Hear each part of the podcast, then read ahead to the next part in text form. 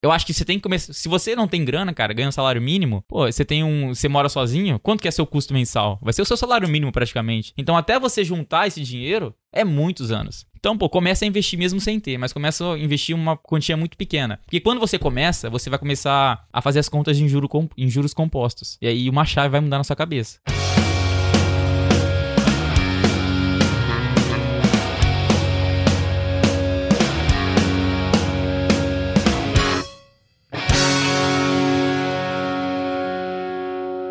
Imigrantes, sejam todos muito bem-vindos a mais um episódio deste podcast, que é o podcast não aleatório, mais aleatório desse planeta. Uh, hoje nós estamos começando aí, após uma semana conturbada, né, João? Uma semana aí de, de ventania, ventania, aí. A dona Eunice veio pra cá.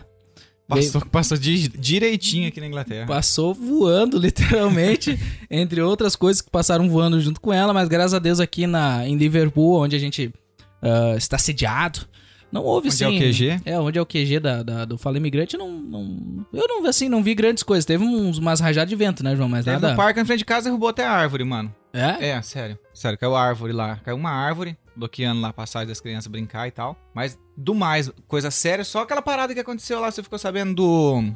Parece que voou um, uns detritos de alguma coisa, pegou num carro e matou um cara. Aqui? Aonde isso? É. Parece que é. É, porque quem publicou foi a Liverpool Echo lá. Sim. Uhum. Foi eles que publicaram alguma coisa assim, tem até lá uma, alguma coisa sobre isso a respeito É, teve disso. um esquema aí que em Leeds, ali, aquela região de Leeds, aqui mais pra cima, foi feio ali. Aqui eu não achei tanto, assim, achei que foi forte os ventos, mas já pegamos ventos parecidos, assim, assim. É, já teve, teve vento parecido. Em novembro do ano passado teve uma ventania bem parecida com essa que foi agora. Pô, mas a de o agora... lance é que tava dando muita rajada, né? É, então. Do nada, né? Você não, tava, foi... você não tava esperando aquilo. Nada, aí. e a galera, é. tipo, colocou muita pressão também, né? Pô, vai passar o furacão, é o Nice, é o Storm. Eu falei, vixe, nossa senhora da Aparecida. Nem entregar marmita eu fui. Mas tinha bastante ambulância na rua, pô, esse dia. Tinha. Cara, o tempo era todo tava passando. É. Tá tudo quanto era lado. Não, o pessoal aí se procurar aí uh, no YouTube, principalmente, vai ver bastante vídeo do pessoal voando, principalmente em Londres, né? Nossa, os caras literalmente voando. Porque imagina, aquilo tava dando rajada, tu tá caminhando de boa, de boa não, né? Lutando contra o vento, mas daqui a pouco dá uma rajada, cara. Tu não tá preparado, velho. Não, cai, mano. Só vai. O Sim, pior, parece que vai patrolar, né? Para de ventar e do nada... Pum! É. Dá um, aquele soco de vento. Bom, mas se você acompanhou essas notícias aí, já sabe do que a gente tá falando, não deixe de nos seguir lá no Instagram. Vocês vão nos encontrar lá por Fala Imigrante Podcast, Fala Imigrante. Tá? A gente também tá no Spotify, no YouTube, ah, no Facebook, no TikTok. Enfim, você pode nos acompanhar na sua plataforma preferida de áudio ou de vídeo. A gente tá no TikTok, mas a gente ainda não lançou por lá, não. É, a gente tá vacilando. A gente devia começar a colocar uns paradas lá no. Pô, perdemos uma oportunidade essa semana, né? Imagina dançar no vento. É. Ia ser maravilhoso, né? Hum. Nossa senhora. Balançar o cabelo no vento. E. Então acompanha a gente para você ficar mais próximo desse podcast. Exatamente. E não esqueça de ativar o sininho lá no YouTube e no. Spotify, que também tem essa função aí. Agora tem essa opção. Galera, pro episódio de hoje, uh, a gente tá recebendo um cara aí que, que tá dando o que falar aqui, principalmente aqui na região, né? Com, com as suas ideias. E eu acho muito interessante uh, o, o que ele tá se propondo a fazer na internet, principalmente pelo fato de que a gente conhece muito brasileiro aqui, né, João? Que tá aqui para guardar uma grana e pretende voltar pro Brasil futuramente. Então vamos lá, o nosso convidado, ele está em processo de liberdade financeira e está compartilhando esse processo no Instagram, nas redes sociais dele. E hoje ele prometeu pra gente, na verdade ele não prometeu, mas nós vamos, a gente, a gente vai, vai, prometer pra ele, né? Sim. Ele prometeu pra gente que vai ajudar todos os brasileiros que ficam guardando dinheiro debaixo do colchão a abrirem a mente para fazer esse dinheiro começar a trabalhar para eles, uh, tanto aqui quanto no Brasil. Senhoras e senhores, pessoais que estão aqui neste recinto. Uma salva de palmas para Matheus Cipriano. Seja bem-vindo. Matheus! Muito obrigado. Muito obrigado. É bem-vindo, mano. Muito calorosos. Muito obrigado por estar participando do podcast. Muito cara. calorosos, diz ele. Hum, vamos ver. Dá um abraço aqui. Não, tô brincando. E aí, cara, conta pra gente aí, tudo certo? Quer, quer, quer fazer mais alguma, algum adendo aí à sua apresentação neste podcast? Alguma coisa que a gente deixou passar? Cara... Não, não. conta que a gente pagou pra ti. Zoeira. Bom, me apresentando rapidinho, Matheus Cipriano. Eu tenho 25 anos de idade, já fiz muita coisa na vida E os investimentos é uma coisa recente na minha vida. Né? Não... Foi, foi depois que tu saiu da. Do, do- tu tá no semiaberto agora, né? Tô no quê? Semi-aberto. A zoeira, ele, ele, não- ele tá com a tornozeleira aqui. Aquele relógio da Apple na perna. É, a zoeira. Peguei a piada depois. Vamos lá. Pô, Você falou que fez um monte de É, coisa. fez um monte de coisa, mas é, pô, já. Com certeza Ia matar uns caras aí já. É, roubou umas O paradas. Cipriano. Sei lá. Nome bonito, né? Cipriano. É, da hora, né, mano? Tem que origem que é? Italiana, não é? Eu, Italiano? eu acho que é italiano. Cara, quando eu vi a origem era do Chipre. Chipre. Chipre. É? Mas eu não faço ideia. Porra, não faço nem Já ideia. nunca vi, pesquisei já vi, origem, já vi na? Itália, Cipriano. Que é, é que o C é, é com som de CH lá, né? Mas enfim, tu tá quanto tempo aqui no UK, cara? Cara, na soma são 11 meses. 11 meses. Eu morei da primeira vez, cheguei em novembro de 2020, depois da pandemia, né? Durante a pandemia, Mas tu, tu fico- ficou aqui no fiquei em Liverpool. Liverpool. Aí estava trabalhando aqui, normal, e tinha, mantinha um contato com um ex-sócio meu lá no Brasil, né? De investimento e tal, e, pô, ele trabalhava num banco, e na época ele migrou para uma empresa de investimento, de consultoria de investimento. Aí ele queria me colocar lá dentro, marcou uma reunião, acabei marcando com os caras, conversando, e os caras gostaram de mim e eu voltei pro Brasil. Aí as coisas não deram muito certo e voltei pra cá depois. Voltei pra Inglaterra É. de novo. Voltei pro Brasil, quebrei o banco. Voltei pra Inglaterra. Zoeira. ah, mas da onde você é no Brasil? Sou do interior de São Paulo, Araçatuba. Araçatuba. Araçatuba. E era lá esse trampo da, dos investimentos? Não, os caras eles eram. Poxa. É que era uma parada meio estranha, né? Era uma empresa de consultoria de investimentos, se eu não me engano era de São Paulo, a sede deles. E esses caras eles estavam indo para outro segmento que era de agente autônomo de investimentos. Então Hum. alguns consultores tiraram a certificação para trabalhar como agente autônomo. E um desses caras ele foi fazer isso e tava captando assessores, né? Uhum. que ia ser o meu ex-sócio e eu. É, acabou que só, só eu fui, fui trabalhar como assessor na época. E como não era um trabalho, sei lá, muito ético, né? Porque a gente lidava com, pô, aposentadoria dos funcionários públicos, né? E os caras ofereciam produtos muito ruins que... Tipo o Lobo de Wall Street, assim. Exatamente, Não tipo na isso. mesma pegada. Não, não na mesma pegada, mas é... Você tinha produtos de investimento melhor pro, pro aposentado lá, pro, pra galera da prefeitura.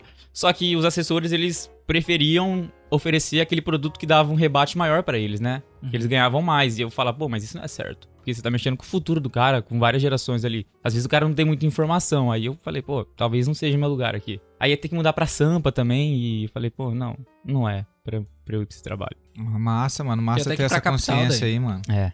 É, cara, tem muita gente que faz isso mesmo, né?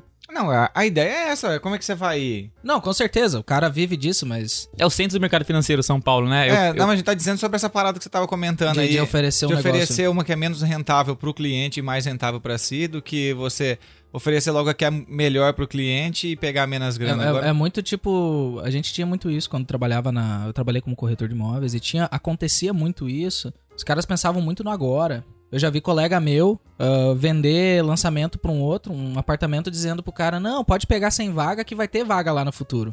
Cara, não existe vaga de, de, de- em apartamento, cara. Tu não vai comprar a vaga quando o apartamento for entregue. Porque já vão ter comprado todas. Vaga de quê? Vaga de, De garagem. Ah. De garagem, cara, vaga é um troço muito disputado. E eu já vi isso, sabe? Pra não perder a venda pensando no agora, que é o cliente agora, agora, agora. E pelo visto é, é bem parecido, né? É, velho, e tipo, você percebe. Aí eu comecei a perceber, né? Porque você começa a estudar pela internet, eu aprendi sozinho isso. Vendo vídeo, mas lendo muito livro, aprendi sozinho. O Você quê? acha- Sobre investimentos? Sobre investimento. Você acha que é aquela, aquele mar de rosas que a galera prega na internet. Cara, é tipo Wall Street mesmo. O negócio é cabuloso. É agressivo mesmo. é a parada. agressivo. Mas E aí- quando, quando que tu começou a estudar isso pra, pra Cara- pegar a linha do tempo aí? Cara, eu comecei no, no final de 2018. Comecei investindo, logo em ações, né? Já perdeu alguma, Não, alguma grana? não- foi, não foi? Eu não perdi grana. Ah, Na época, a minha primeira ação que eu comprei foi a Magazine Luiza, que tava Uau. explodindo, né? A Mas eu Magalu não- em 2019, 2020, ela... É, Depois do, do Wesley Day, daquela parada lá, a Magazine Luiza, ela surfou uma onda de alta incrível. E na época eu não sabia o que eu tava fazendo, né? Comecei ali com a Magazine Luiza e depois eu fui estudando, por sorte, não perdi grana. E aí fui tentando me inserir nesse mercado, né? Mas eu, eu, eu, eu, eu acredito não perdeu grana porque quando deu aquelas quedas, tu, tu já tava ciente, tipo, porque teve quedas, assim. Teve, teve. Mas, tipo, tu tava ciente que o negócio é longo prazo. É, eu já tinha, já, já pensava na parada de longo prazo, né? Mas quando É. você começa a investir, você fica olhando o home broker piscando ali o É, tempo eu todo. É, muito eu ansioso, cara. É que você investe querendo retorno logo, né, É, cara? Todo mundo pensa assim, pô, eu vou comprar uma ação. Você imagina assim, pra quem é leigo. Quem é leigo vai falar, vou comprar uma ação agora. Amanhã eu vou vir aqui fazer o trade dela. Sacou? Essa ação vai ter dobrado o valor. Então o meu lucro já tá ali, ó. Gastei, vai lá, 50 conto na, na ação, amanhã ela vai estar valendo 100. Tira a, a margem da corretagem ali, eu vou ganhar o quê? 40, 40 reais, vai lá. Eu ganho 40, aí eu compro mais um, me sobra 40. Eu tenho 40 pra me comprar de cerveja. Essa é a conta mais ou É, menos assim, sim, é a sim, lei que sim. vai fazer, tá E ligado? é um jogo perigoso esse, porque se. Todo mundo acha que começa no mercado pensando dessa forma, você fala, você começa a fazer as contas, pô, mas o negócio subiu 10% e eu coloquei isso daqui. Então, e se na próxima eu colocar toda a minha grana? No mês que vem eu vou ter 10% É, de novo. É, é, mas não funciona assim, né? Aí o negócio vai cair, agora Magazine Luiza tá caindo 70%. Aí você fica naquela, né? Por isso se eu tivesse colocado toda a minha grana lá. Eu já não sei pra isso, sou muito ansioso. Nossa, muito ansioso, cara. Isso é uma coisa que tem que trabalhar. Mas, cara, lá no início, como é que. Agora falando ali do início, tu botou, botou uma grana alta? Como é que foi que tu começou assim? Quanto tu aportava? Tá, a primeira, primeiro investimento foi Magazine Luiza, teu. Pr- primeira coisa que você Foi. comprou, Foi. certo? Primeiro investimento lá, primeira ação, certo? primeira Quanto que ação. custava essa ação na época? Você lembra? Cara, a Magazine Luiza na época ela tava valendo uns 300 reais, 300, 200 e pouco. É mesmo? Eu não lembro exatamente. Aí ela, como tava muito caro e o acesso aos investidores tava meio restrito, né? Porque nem todo mundo tinha uma grana muito alta, eles fizeram um split. Por exemplo, você tem Tem um aí... nome pra isso, né? Oi? Esse split tem um nome. Tem um nome no, no mercado financeiro, tem um nome disso. Quando Tá, eles ó, dividem a ação, É, não eu, é? co- eu conheço como split. É split Basicamente, mesmo. você tem oito ações, você tem uma ação e ela e aquela uma ação ela é dividida por oito. Você faz a multiplicação e ela vale menos. Mas no final não muda nada, só muda o número de ação. É, ela tipo, fica ele, mais ele, barata. ele fica, ele tinha uma ação, ela virou oito pra ele. Ele continuou com oito É. ações, com o mesmo valor de ações que ele tinha, só que as pessoas que vão entrar, elas têm a possibilidade de comprar a fração de oito. Por exemplo, Ah, mas é dividido só por 8, porque geralmente é dividido por 100, não é? Ó, no, na- no caso da Não, é um- Magazine é um foi um split número, de né? 8 para 1, mas vamos pegar um exemplo de um split de 10 para 1. Uma ação custa 100 reais, Aham. ela vai ser dividida por... por- Fraciona ela, é, vai ser um- vai- um- por uma 10, fração aí vai valer uma 10 ação reais. 10 reais, então fica mais acessível. Entendi. ele fica com 10 ações e o cara que quiser entrar, ele não precisa comprar o lote de 100, ele pode comprar um- uma É, Fica ação de 10. acessível. Sim, sim. A Havaiana fez esses dias, acho que colocou lá por 14 reais. Hum, Não, me liguei nisso. É, cara. Acho que foi com 14 pila e ela rendeu pra caramba, subiu. E aí, É pô, porque abre a, abre a aquela porta pra, pra É. mais gente entrar, né? No- que É. gente que tem menos capital, essa é a vantagem da Bolsa de Nos Valores. Estados Unidos tem isso, né? É mais fácil vender bem uma ação do que vender uma Havaiana hoje, cara, É, por, pô. por 14 pila. É, é. Entendeu? Então ela ia lucrar Não, muito ali, a, muito Havai- a Havaiana, ela vende um pedaço da empresa dela por 14 pila, mas a Havaiana... pra É, ver se- a Havaiana é 100. Você entendeu? Porque assim, ó, pensa comigo, um cara... Que análise, hein? Essa aí vai pro teu canal. Um cara rico, mano, ele vai lá e compra, sei lá, opa, a ação da Havaiana caiu. Aí ele tem um. Da Havaiana. O cara fala, pô, se eu comprar três, três ação, não dá o preço de uma Havaiana. Se ela me render, eu compro uma Havaiana. Você Vai, vai começar a treinar a Havaiana. Começa a treinar a Havaiana, olha aí, ó. A bem esse podcast. Mas daí ele tem o cara que faz as contas É, lá sim. e o cara fala, pô, tem uma margem de crescimento de tanto, pode investir. Vai lá, compra 2 milhões de ação dessa parada. Aí eles compram, puf. Entendeu? Aí ele dobra a grana dele. Mas o cara tem todo um planejamento atrás, né? Havaianas eu acho massa. Eu sempre lembro do Paulo Cuenca e da Dani Nossa, né? Eles que, que meio que iniciaram essa coisa da, da do padronização da franquia, assim. Eu sempre lembro dessa história. Ah, sempre que você for falar, porque tem gente que tá assistindo que é mais leiga do que eu. Sim. Tá? E, por exemplo, essa linguagem que usa no mundo da. Hoje do, do marketing digital, o mundo digital usa muita coisa. B- B2B, vocês falaram split, sabe? E tem gente que não conhece essas siglas, não conhece por isso. Então, se traduzindo, tenta colocar essas paradas. Quando você falar, eu vou tentar colocar isso de uma forma bem clean pra todo mundo entender, vamos supor, em português mesmo a parada. Falar, pô, split é o quê? É o ar-condicionado que a gente tem no quarto. Não, mas tem que ser, pô. Mas tem que ser porque, pô, bolsa de valores, cara, eu, desde que eu moleque eu sei que existe. Desde que eu sou moleque eu sei que existe bolsa de valores, assistindo vários filmes. Eu achava que aquilo ia ser muito foda de fazer, porque parecia que os caras eram super inteligentes. Tu achou que tu ia ter que ir pra uma sala e ficar gritando, é, assim. aque- aqueles termos, fazer, fazer economia, sei lá. E, cara, na verdade não é. É simples. Né? Só que essa, essa linguagem difícil assusta, repele a galera, né? Afasta ela. É, mas é pra servir como uma cerca mesmo, né? Pra, não é pra entrar todo mundo. É bem restrito. É, é tipo assim, a pessoa vai ter que estudar uma cota e todo mundo tem preguiça de estudar. É. Então o cara pensa assim, vamos inventar um outro nome, vamos lá agora. B2B. Até um coitado lá que tá começando agora a entender o que que é o B2B, ele vai levar tempo. O tempo que o cara gasta aprendendo, quem já sabe, que inventou o termo, ele já lucrou de novo. É. E aí a galera faz isso, sei lá, o negócio já existe, só muda o nome pra ficar, sei lá, pra vender mais, pra ficar mais É bonito. de lógico, tem que, tem que ficar atraente, É, é. pô. Mas nesse período que tu começou ali, ah, em 2019, 2020 principalmente, teve muita gente nova na bolsa, né? A bolsa subiu, acho que era 400 mil, uma coisa assim, né? E foi pra milhões de pessoas no Brasil, falando em Brasil. Eu não lembro qual é o número agora, mas passou, tipo, de um milhão de pessoas ah, investindo na bolsa. Por que que tu acha, assim, que elas entraram? Tu acha que é esse acesso à informação? O que que tu acha que... Cara, eu acho que são uma soma de fatores, né? Uma soma de fatores. Mas a bolsa, realmente, depois de 2018, 2019 ali, o número de investidores cresceu. Hoje a gente tá em uns. Acho que, sei lá, já bateu 5 milhões, 4 milhões e É, pouco. esse aí, é De brasileiros que investem de na brasileiros. bolsa? Mas, pô, um país Era que tem tipo 200 e 400 poucos mil, cara. milhões de, de 200 e poucos milhões de habitantes, um país com 5% é muito pouco. É pouco. E uma história interessante, mas depois eu volto nisso, o Nubank fez o IPO recentemente, né? E, eu pô, comprei um pedacinho. e com, com a entrada do Nubank, que é esse programa de doação de ação, né, de BDR pros sócios, os caras levaram numa paulada 700 mil investidores pra bolsa. Do nada. Num lugar que tinha 4 milhões e pouco. Eu acho foda o Nubank. cara. Eu acho foda. Aí você vê a galera falando, pô, mas o Nubank tá caro, tava, tava valendo mais que o Itaú. Mas você fala, pô, olha o que os caras O fizeram Nubank no Brasil, eu comprei né? no IPO por 9,30. Ele chegou a cair a 4, agora já tá recuperando de novo. E vai, eu acho que vai voar, cara, porque eu acho foda o Nubank. Eu já usei banco da Alemanha, o N26, é um puta banco. Muito bom, assim, o aplicativo deles é bem parecido com o Nubank. Usei o Monzo, usei o Monese, ah, a TransferWise. Cara, o Nubank, pra mim, é o melhor, o melhor sistema, aplicativo, atendimento. Pode botar o que for, cara. O Nubank é foda, cara. Perdão da palavra. E ele tem um esquema de rendimento ali que eu acho interessante depois a gente colocar, né? Quando a gente chegar aí, porque o Matheus ele vai trazer umas dicas pra nós aí, né? Vai, e aí pra gente chegar nessas dicas aqui também, que o Matheus, é, ao que a gente começar a falar isso aqui, a galera fala, pô, como é que foi que aprendeu? Mas vamos A lá, gente por tava que... falando do por que quê? que foi- Do, do, do- Porque os investidores, né? Exato, voltando ali, por que, que tu acha assim, né? Ah, é. do número de investidores. A soma de fatores, pô, é. Crescimento econômico do Brasil foi muito alto depois do impeachment da Dilma, né? O Temer ele começou algumas medidas ali, não puxando sardinha pra nenhum lado, mas estimulou o mercado. Não, a galera o PIB, viu o PIB agora já olhos. tá em 4,5, né, esse ano. É. Mas Tava quando, projetado pra 4. mas quando você olha o PIB ali desde do, da época da crise do. Da Lava Jato, pô, o PIB só caiu. O PIB não cresceu nem sim, pouco. já era. Principalmente se dolarizar, né? É. Bota em dólar o troço. Mas por que que o PIB subiu? Estamos falando de o- investimento, não, por que que o PIB O subiu? PIB sobe, pô, de comparação ano a ano. Ah, Então, o PIB de 2020 caiu em comparação ao de 2019. E Certo. de 2021 ele tá crescendo em relação ao de 2020.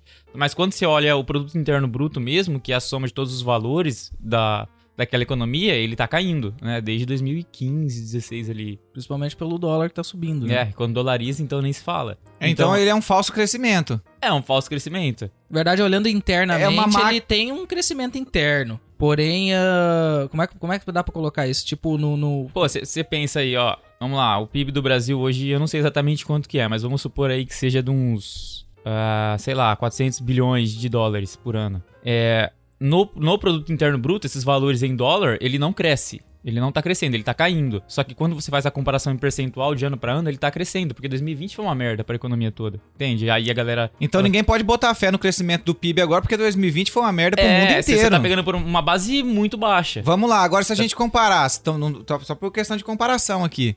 Se a gente comparasse o PIB de 2021 com o PIB de 2015, de 2016, qual estaria melhor? Cara, 2015, o, em, em termos nominais, em dólar, tá maior. Tá Agora? maior, tá ma... Não, 2015. 2015. tá maior. maior. Segue o barco.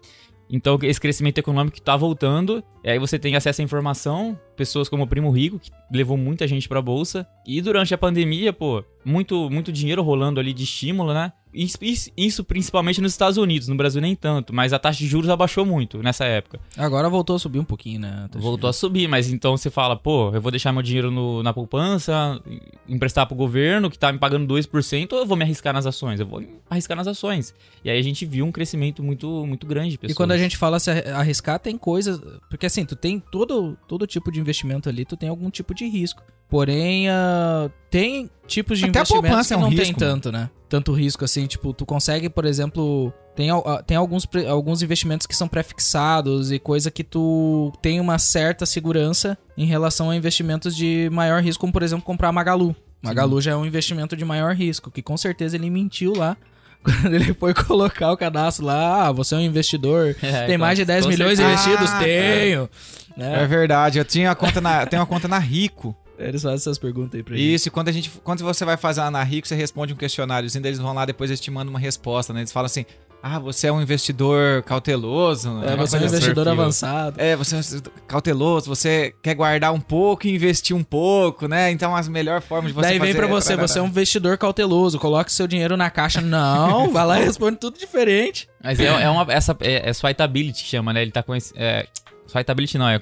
é- Conheça seu cliente, traduzindo ao pé da Uhum. letra.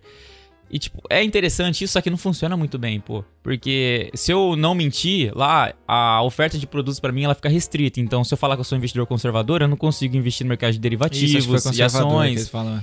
E eu acho que tinha que ter uma parada mais firme das corretoras, justamente pra evitar que a galera entre lá com uma visão errada, né? Só que é muito difícil de fazer isso, né? É fácil falar, mas é muito difícil É igual o fazer. pessoal que procura opção binária.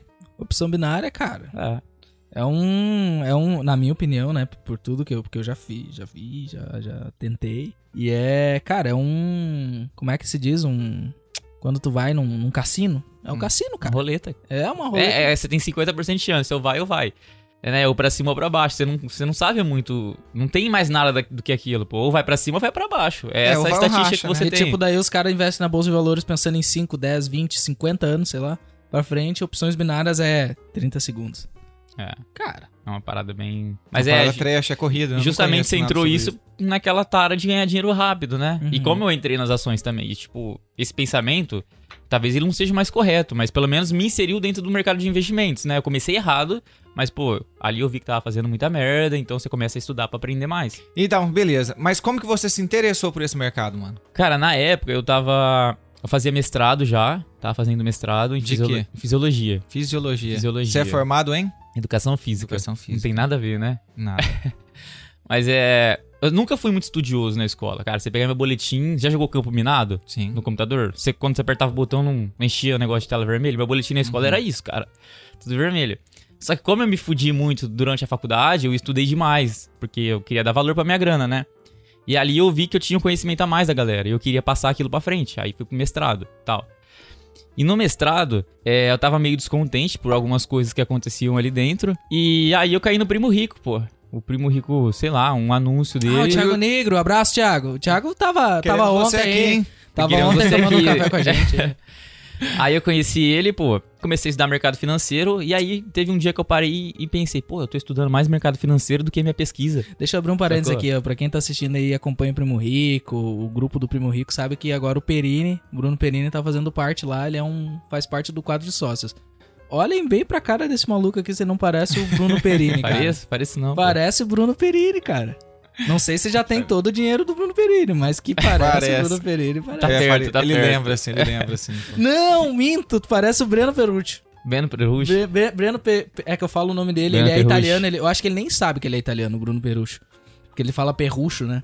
Mas é Bruno Perucci. E engraçado que ele parece Felipe Neto, né? É, então É. tu vê, um parece o outro, né? É. Mas enfim. Então, então eu comecei nessa época aí, por causa do primo, por conta dele. Eu caí no anúncio dele, comecei a estudar mercado financeiro. E aí eu vi que, pô, eu tava estudando mais mercado financeiro do que a minha própria pesquisa. Mas tu Que- comprou o mapa da riqueza lá? O Não, não comprei. não, não pegou? Eu coloquei grana no, no bolso do primo muito tempo depois. Ah, muito tempo tu depois. foi pelo YouTube mesmo. É, ele me, eu paguei ele com a minha atenção. E, inclusive, eu sou aluno do Bruno Perini, né? Eu, Ah, aquele curso. eu gosto muito. É, eu gosto de viver de renda. Tudo que ele passa ali eu sei. Só que eu falei, cara, a didática desse cara é incrível. E eu Não, tô, eu tô fazendo curso pra né? aprender com ele, a didática dele, sabe? Pra ver E- o posicionamento dele é. da parada, não pra aprender Cara, o que ele tem. usa exemplo histórico, assim, é foda. Eu gosto muito, cara. É massa, é maneiro. Império Romano. E tem uma frase que ele disse, eu nem sei de quem que é. Eu lembro as frases pelo Bruno, tipo, o conhecimento está disperso pela. Eu acho que é É. do Hayek.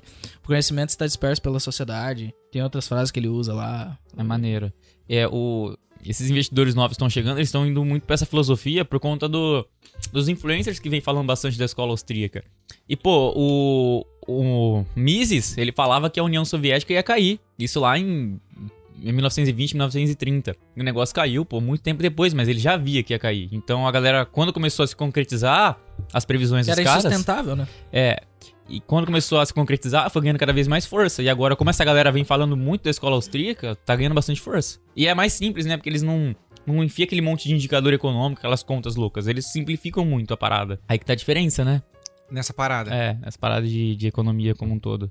Mas me diz uma coisa, voltando lá pro teu início. ah, quanto que tu guardava, assim, tu aportava? Como é que tu fazia lá no início, assim, pra te, pra te colocar o teu, a tua grana? Tu botou aquela grana na Magalu e deixou lá um tempo?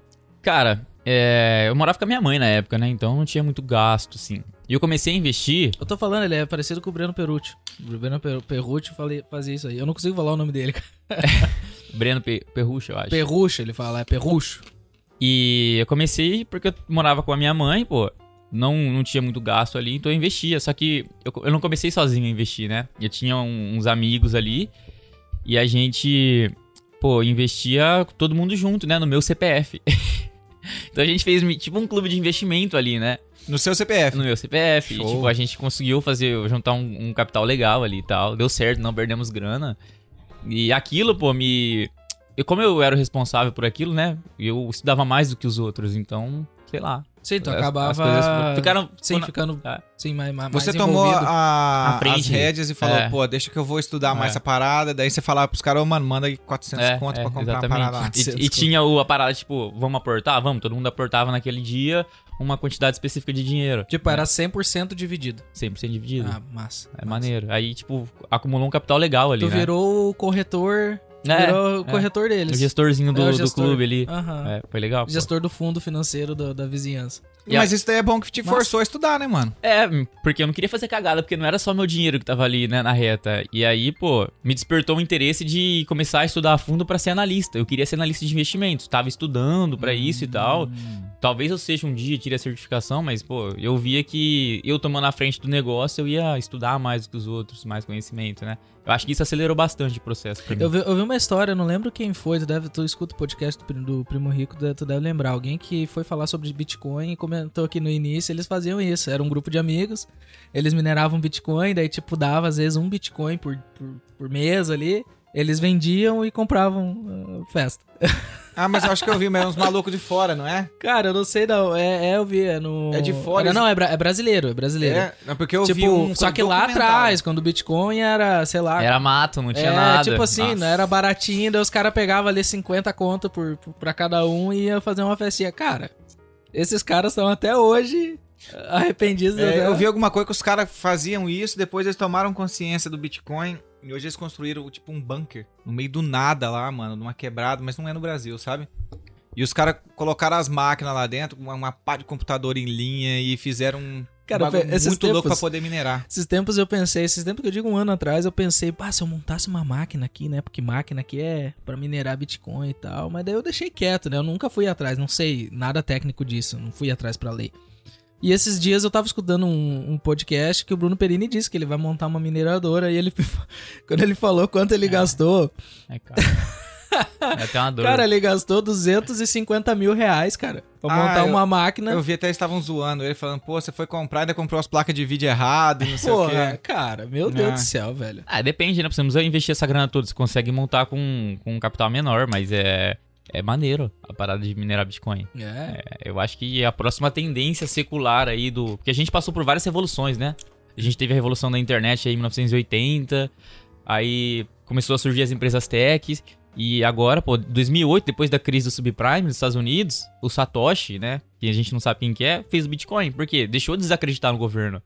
E, pô, naquela época onde o negócio não valia nada e a galera tá pagando 60 mil dólares no negócio, tem algum valor aí embutido nisso. E, tipo, quem, eu, quem tu acha que é o, o Satoshi hoje? cara, não faço Satoshi ideia. Nakamoto. Faço ideia.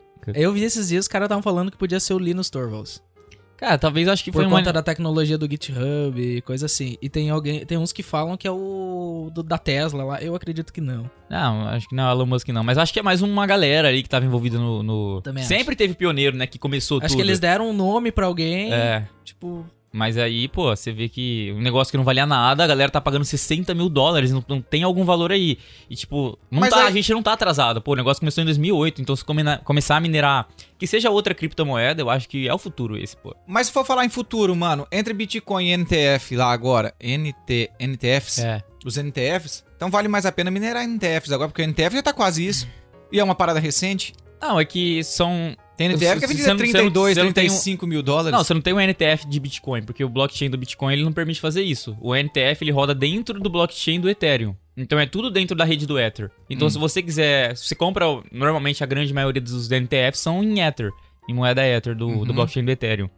Então se você, eu acho que, pô, começar a minerar hoje, ou o Bitcoin ou o Ethereum, né, que são as duas moedas mais fortes que tem aí. E São- não investir em NTF, então, por exemplo. Ah, cara, você pode investir, né? Ou aquela grana que você pode colocar ali e fala, cara, se eu perder essa grana aqui, perdi, mas se eu ganhar também é uma parada que pode mudar meu jogo. E como que vira a chave na cabeça da pessoa pra pessoa pensar desse jeito aí? Mano, se eu perder, eu perdi. Porque quando você ganha, você não quer perder. Cara, eu acho que é se fudendo muito. Eu posso falar aqui pra você, eu escutava dos caras, pô, você tem que comprar ação quando todo mundo tá chorando, vendendo, e você tem que vender quando todo mundo tá dando risada.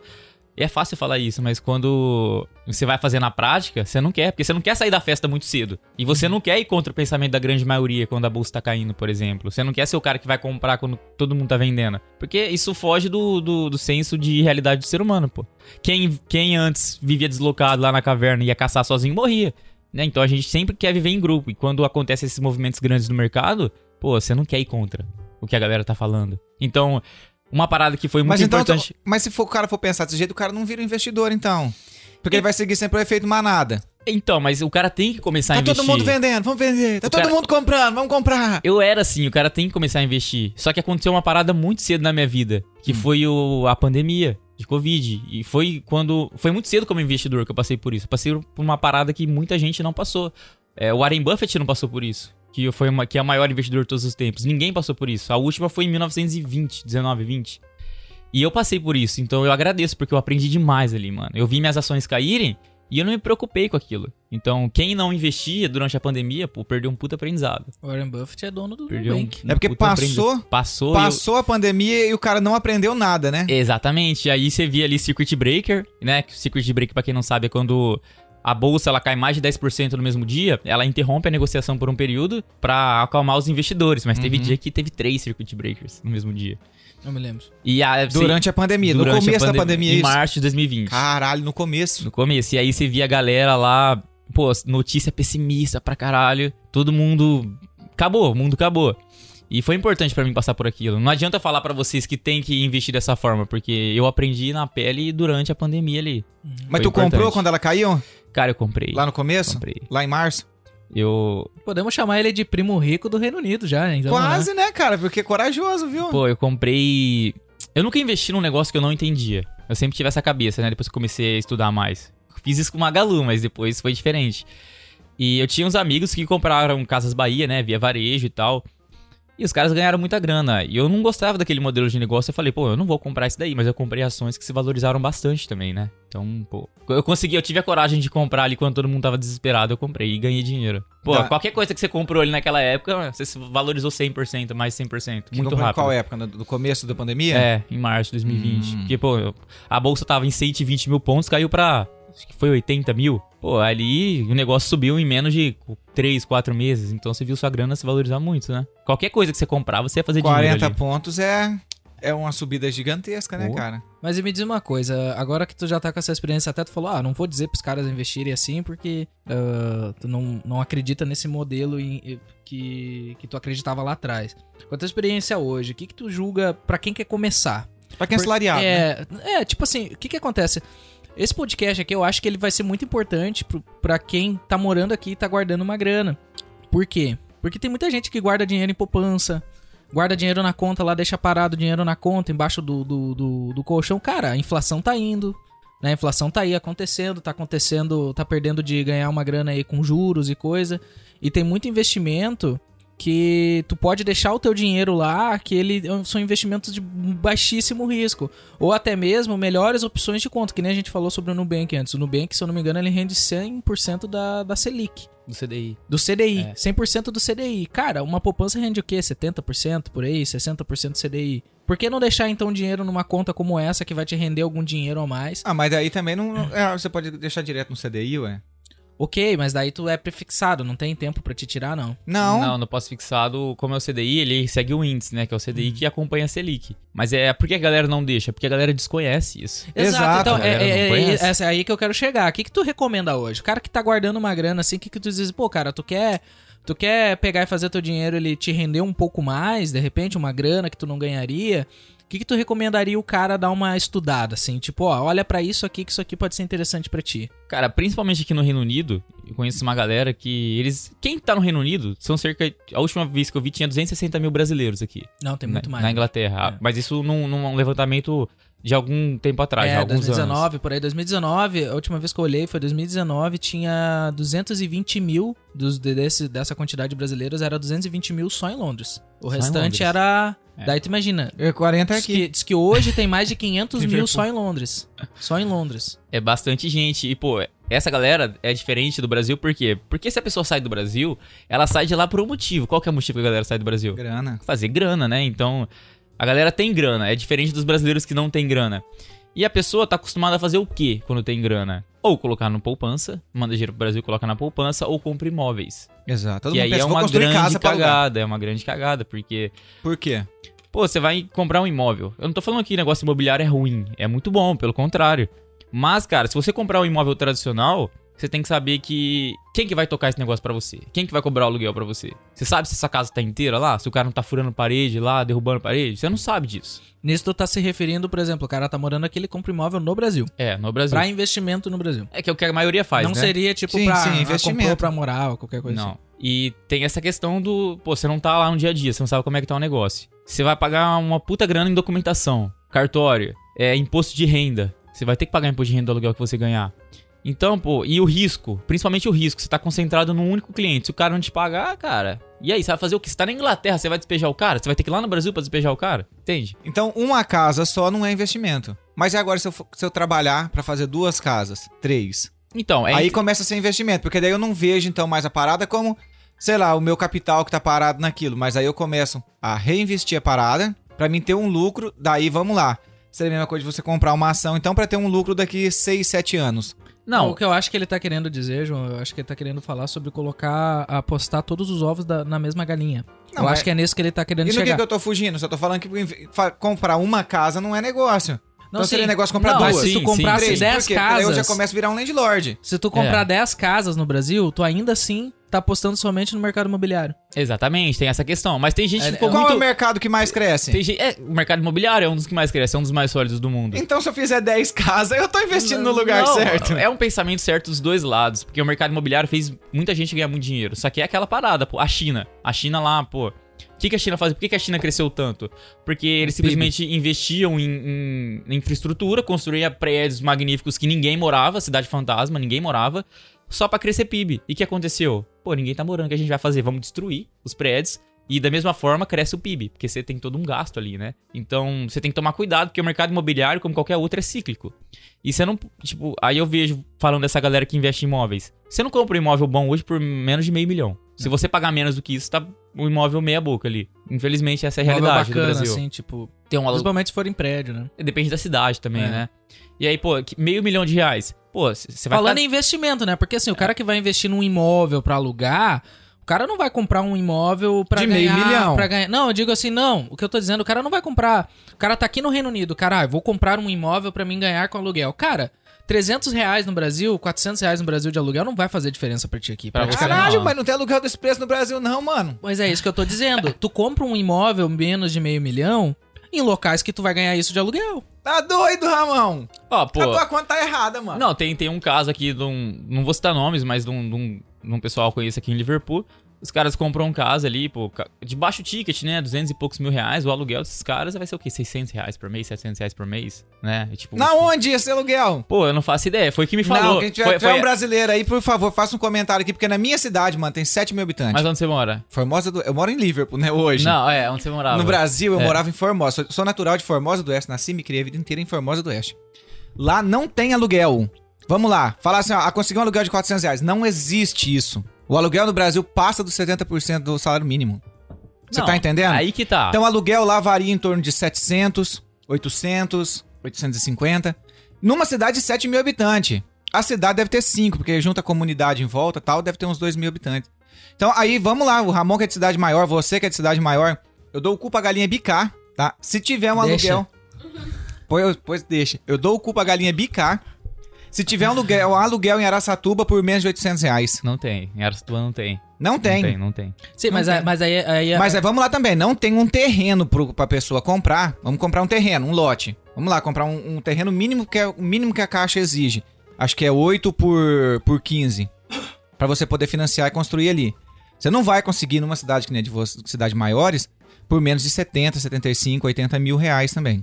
É. Né? Então vamos lá, o aluguel é caro, mas o investimento que a pessoa vai fazer pra Sim, mas construir é, a casa é, é, caro. que tá, vamos lá. Tu vai mas construir- agora não tem como ganhar tu- 300 conto. Ah, não, beleza. 500, 600. Na minha cidade tu encontra casa por 500, 600 reais. E é uma, uma cidade de 280 mil É habitantes. porque no Rio Grande do Sul eles constroem casa de encontra. madeira. Encontrar, encontra. É porque ela constrói ainda Não, muita não, casa de madeira. Casa de, de alvenaria.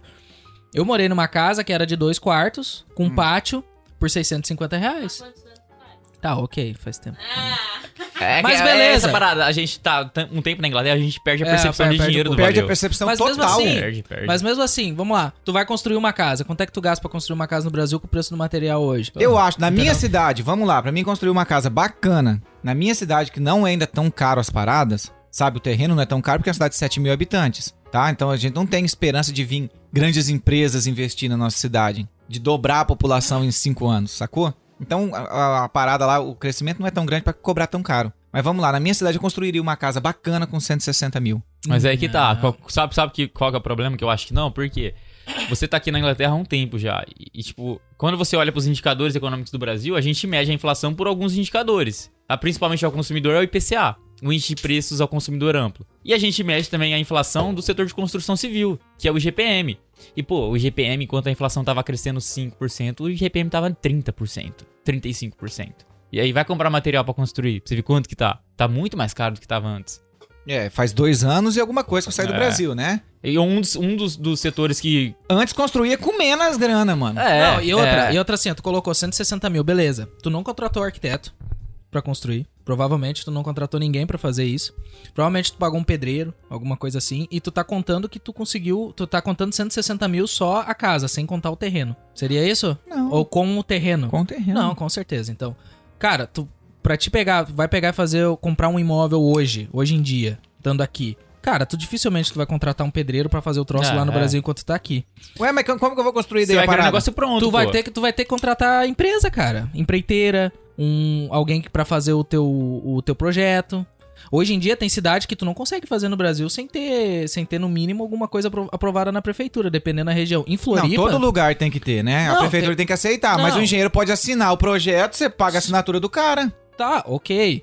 Mas tipo assim, tu vai comprar um negócio Tu pra paga as investimento. paradas se for vacilão, mano. Um apartamento no Brasil. Por exemplo, eu vou dar um exemplo de onde eu trabalhei. Eu trabalhei em Floripa e conheço mais ou menos Balneário Camboriú. Balneário Camboriú nem se fala. Agora É Floripa, a Dubai cara. brasileira, né, mano? Floripa, velho. Tu não compra um apartamento Não, em não Floripa com um apartamento bacana, não as construtoras que tudo bem fazem alguns trabalhos legais assim no, no norte da ilha lá, principalmente. Mas tipo assim, um apartamento legal de construtora com nome, que o troço vai ser te en- entregue pra ti com tudo funcionando. Tu tem certeza que a parede não foi compensada com, com concreto, com a com o reboco, porque tem muito isso lá. Tem. No norte da ilha, cara. mas tem que eu- ter pra eu diminuir visitei- o custo, senão a pessoa não consegue eu, já- comprar, eu- eu mano. visitei meu pai uma vez em novembro. Eu não lembro que ano foi, novembro, e tinha um, um prédiozinho sendo construído na frente da casa dele. Um prédio, acho que devia ter uns oito apartamentos, assim. Cara, eu visitei ele em novembro. Em fevereiro eu voltei lá, o prédio tava pronto.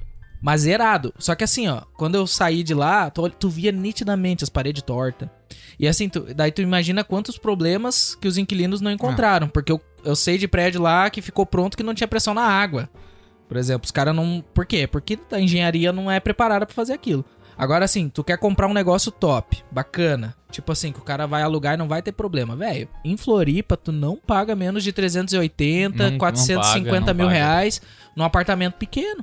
Não, no bairro Saco Grande lá, que é um bairro do lado. Perdão da palavra, Saco Grande é, é o nome do bairro, tá? É que o povo tá levando. Sabe que vocês estão levando tudo na malista, gente? É, perdão da palavra, mas esse é o bairro, o pessoal de Floripa sabe do que eu tô falando. Cara, é um bairro que fica do lado de uma favela. Uma, uma das maiores favelas de E quem mora em Saco. Grande, será que dá pra zoar e falar, ê, sacudo?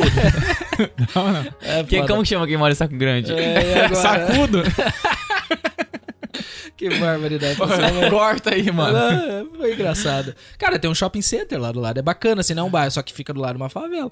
Um apartamento que a gente vendia lá, o mais barato era 450 mil, cara. Apartamento de 55, 60 metros quadrados. Então, mas a gente tá falando de investimento, né? Você não, eu não vou investir num, num imóvel de 100 mil reais, porque eu sei que vai ser uma porcaria. Sabe? Eu quero investir num negócio que eu sei que vai se A valorizar. não ser que tu vá lá Entende? mesmo e. Então aí- Dedique Pô, tempo aí eu tenho uma visão né? diferente do investimento de um imóvel, por exemplo. Se eu tenho a oportunidade de pegar um imóvel. Vamos lá, não vamos colocar na Paulista. né? Porque todo mundo, se te falar que tem uma casa pra vender na Paulista por Não, 100 mil reais, todo não é mundo. parâmetro. Você não, Não é tem parâmetro. dinheiro, mas você É. consegue essa grana pra comprar, É. entendeu? Qualquer um que tem um pouquinho de noção sobre Paulista, né? Avenida Paulista, São Paulo. Mas vamos lá, se eu tenho a oportunidade de pegar uma casa por 60 mil, uma casa velha, zoada lá no Brasil, e aí pra mim é vantagem eu pegar essa casa por 60 e Uma colocar... casa sem escritura, né? Não, escriturada, pô. 60 Mas é o mil. barraquinho ali. Barraquinho que tá ganhando aos Barraquinho, pedaços. Não, é caindo, é pra você Tá. refazer aquela parada mesmo e aí você começar a tirar uma renda. A casa não vale nada, só, só o terreno. É, vale. só terreno. Porque, Não, não, basicamente não, o imóvel em si, o negócio imobiliário, o que, que é? Os caras falam localização, localização, localização. Se é bem localizado, o negócio vai se valorizar. O que tem em cima do terreno, pô, isso não, não vale muita coisa. Porque no investimento tem uma parada que chama depreciação e amortização. Eu construo um prédio de um milhão de reais, né? O que, que vai acontecer? Um milhão de reais construir um prédio. É absurdo falar isso, você não constrói, né? Mas só pra galera entender. Você tem uma taxa de depreciação do imóvel que é abatida anualmente do valor dele. Eu não sei quanto que é isso. Na contabilidade, se eu não me engano, são 20%. Então, a cada ano, o, aquele valor do imóvel, ele vai sendo abatido em 20%. Então, daqui, Como a 20, assim? da- daqui a 20 anos... Diminui? É, daqui a 20 anos, aquele investimento ele é zero. Ele vale zero. Porque você tem que fazer isso nos investimentos, né? Uma empresa, ela tem ali um capital imobilizado. Sei lá, uma sede de uma empresa. Ela faz um investimento para aquilo. Ela tem que colocar isso no- nas demonstrações financeiras dela. Porque é um investimento que ele vai perder valor ao longo do tempo. Você vai precisar fazer reparos. Uhum. Então, teoricamente, daqui 20 anos, você não tem mais aquele investimento. Tu ele até zerou. tem a valorização sacou? do imóvel, então, mas tu tem que o- a parada do imóvel é Sim. a localização. O que vale é o terreno em si. Não é o que tem em cima do terreno. Uhum. Então aí eu concordo com você, mas você tem que ter uma, ter uma- a seguinte visão. Pô, eu tô- vou comprar essa casinha caindo aos pedaços aqui. O que, que vai acontecer aqui daqui, nos próximos 10, 20 anos? Vai construir algo legal aqui? Vai ficar Não. na mesma? Não. Vai construir um prédio do lado, pode não. acontecer Não isso. vai, vai vir empresa pra cá? Não. Vai ter emprego perto? Não, mas tu Não. não sabe? Tu não tem como saber. É, é muito imprevisível. Mas aí, pô, se, se você quebrar aquela casa e construir uma nova, tá, você pode até ganhar um dinheiro, só que tem investimentos que talvez sejam melhores, mais eficientes, com maior E se rentabilidade. tu precisar do dinheiro da casa, né? A casa Quanto tá tempo vai demorar pra você vender ela? É, exato. Então, É, não é líquido. Cara, eu acho até pra gente nem entrar Não é muito no líquido. assunto de imóveis, porque eu acho que é um assunto totalmente à parte do. Assim, de- Ah. dessa questão do investimento de mercado financeiro. Eu acho que é uma dinâmica diferente. Não, então, mas só voltando ao raciocínio, por quê? A a gente, gente tá a, a gente falou a gente disso, falou a, que- gente- a gente falou disso os do brasileiros raciocínio. investem, né? Os brasileiros, eles fazem isso. Qual que é a parada? Pô, você vai comprar um imóvel de 200 mil reais, você quer ganhar uma renda daquilo, não vai ser uma renda alta. Pô, você tem opções no mercado. Primeiro você vai pagar imposto de renda, documentação, o risco vai estar concentrado num cliente. Pô, em vez de você fazer isso, você vai ficar sem grana, porque são 260 mil reais, que seja, que é 300 Tá morto. que tá morto, é uma grana alta. Se você pegar essa mesma grana e comprar fundos imobiliários, pô, o negócio você vende quando você quiser na bolsa. O que, que é fundos imobiliários, mano? Um fundo de investimento, ele é um condomínio de investidores. Então, vamos lá, eu, vou, eu sou o Bradesco, eu, vou, eu tenho um- uma gestora de recursos e eu vou abrir um fundo que investe em Eu imóveis. falei que ele tinha dinheiro? Você viu? Bradesco. E aí, qual que vai ser? Vocês querem investir nesse meu fundo. Então, eu vou pegar a galera, a galera de todo mundo que tá aqui na sala e vou juntar esse recurso e vou comprar um imóvel, ou vou construir ele do zero. Vou fazer isso. Vou construir um, um shopping. É. E aí, eu vou construir esse shopping, vai ter as- a galera que vai alugar e vai pagar aluguel pra gestão, pra administração, e eu, como tenho, sou um fundo de investimento imobiliário, eu tenho que obrigatoriamente distribuir 95% do meu lucro pros meus investidores. Hum. E nisso, você é um investimento extremamente líquido, você vende quando você quiser, você não paga imposto de renda. Por quê? Porque é uma lei do Brasil, você não paga imposto de renda de dividendo. Então é uma puta de uma vantagem, cara. Hum. E você tem um risco extremamente diversificado, porque se o cara que tem a loja de Havaianas quebra, você tem o, o McDonald's Que ali que é alugar o ponto? É. Então, aí você tem que saber analisar o fundo imobiliário, né? Mas, pô, é muito melhor Analisar do o fundo e ver se esse mercado que o fundo tá inserido ou que os prédios É. estão inseridos, ele é interessante pro, pro, tua- pra tua visão do investimento. que... Exatamente. Porque tem, tem fundos que são donos de shoppings, fundos que são donos de galpões. É, exatamente, pô. Galpões logísticos, que cresceu muito durante a pandemia. Você não vai comprar um, um- investir num fundo imobiliário que tem um, sei lá, um shopping na boca da favela Pô, lá. falando nisso, então já tá aí é um bom, uma boa dica pra quem quer investir em galpão. Falando em galpão, a Amazon tá colocando suas warehouses no Brasil. Então já é uma oportunidade se abrir isso pra, pra investimento, né? Então, Uma a- parada que pode investir sem errar, porque a Amazon não vai dar errado no Brasil. mas a Amazon ela não constrói, porque pra ela é um custo desnecessário construir Mas o seu alguém próprio vai ter que galpão. construir. Aí tem os fundos imobiliários que eles pegam o dinheiro, É isso constroem o galpão logístico investir na Amazon. na área estratégica. E naquele galpão logístico vai ter quem lá dentro? Vai ter Magazine Luiza, Mercado Livre, é, Casas Bahia, Amazon. E, pô, hoje eu já vi, eu já pedi coisa no Brasil na Magazine Luiza, quem me entregou foi o, o Mercado Livre. Eu falei, como assim? Uhum. Entende? Os caras estão muito avançados. Então, então, basicamente, assim, tu, tu indicaria ah, pra quem tá querendo começar a investir, principalmente quem gosta de imóveis, de repente dar uma estudada em fundos imobiliários. É, é melhor do que você colocar uma grana alta no imóvel que você não vai estar lá. Por mais que você esteja no Brasil, pô, é uma grana alta que provavelmente você vai ficar descapitalizado. Você tem muita burocracia no imóvel. Então, pô, o, E tem, o, realmente tem. o fundo corretor. imobiliário ele tem muitas vantagens. Eu só vejo vantagens, eu não vejo desvantagens. Só que a galera fica meio receosa porque não conhece o produto, não sabe, não, não tem conhecimento do que é um fundo imobiliário. Só que dentro dos investimentos da bolsa de valores é um dos mais que a galera mais gosta. Por quê? Porque gera uma renda mensal ali, o aluguel mensal. Mas, E já corrigido da inflação, né? anota aí, já amor. corrida a fundo inflação. imobiliário pra gente aí, na hora que a reserva de emergência estiver completa. Falando em reserva de emergência, ah, pro pessoal que tá querendo começar a investir aí, porque tem gente que tá guardando a grana e às vezes olha assim, nossa, eu tô com 100 mil reais guardado aqui, eu vou pegar os 100 mil investir. Tu recomenda o cara fazer isso? Ou o que que tu recomenda o cara... Cara, não, eu passei por isso no começo. Olha aí, começou as cagadas agora. Eu morava com a minha mãe, né? Como eu falei, então eu não, eu não montei minha reserva, eu não tinha um gasto alto. E ali investia nas ações e eu comprei Bitcoin. E aí, cara, é, eu casei depois, né? Vendi um pouco das minhas Vendeu os ações Bitcoin. pra, pagar as coisas e tal. Eu tinha, pô, eu tinha Bitcoin em 30 mil reais. 30 mil reais em Bitcoins. Não, eu tinha 30 mil reais. Eu comprei Bitcoin a 30 mil reais, meu preço médio. Você comprou naquela que tava 30 conto. 30 mil e o negócio, e o negócio chegou a 300. Só que aconteceu, quando eu casei, eu não perdi dinheiro no Bitcoin, ele ficou muito tempo parado nos 30, então... Perdeu dinheiro no casamento. É, pô. Aí eu casei, vendi, né, porque tinha que comprar as coisas lá. E pouco tempo depois que eu vendi, eu vi o negócio subindo, subindo, subindo, até bater 300 mil. Eu falei, cara, aí, o que que dá investir sem reserva de emergência, né? Sem colchão financeiro. Que eu não... Reserva de emergência, parece que quando você fala assim, você tá esperando por uma emergência. Mas Então, tá. Eu não curto isso, eu curto falar, tipo, colchão financeiro, só reservinha ali. Então, eu me ferrei, né? Se eu tivesse a minha reserva, eu tinha Bitcoin até hoje. Lá, nos 30 mil, entende? Meu preço médio seria muito menor. Então, não. Eu acho que você tem que começar. Se você não tem grana, cara, ganha um salário mínimo. Pô, você tem um. Você mora sozinho, quanto que é seu custo mensal? Vai ser o seu salário mínimo praticamente. Então, até você juntar esse dinheiro, é muitos anos. Então, pô, começa a investir mesmo sem ter, mas começa a investir uma quantia muito pequena. Porque quando você começa, você vai começar a fazer as contas em, juro com- em juros compostos. E aí uma chave vai mudar na sua cabeça. O que, que é juro composto, mano? Juro composto, nos investimentos você tem juros simples, que é os juros que vai render em cima daquela aplicação inicial só.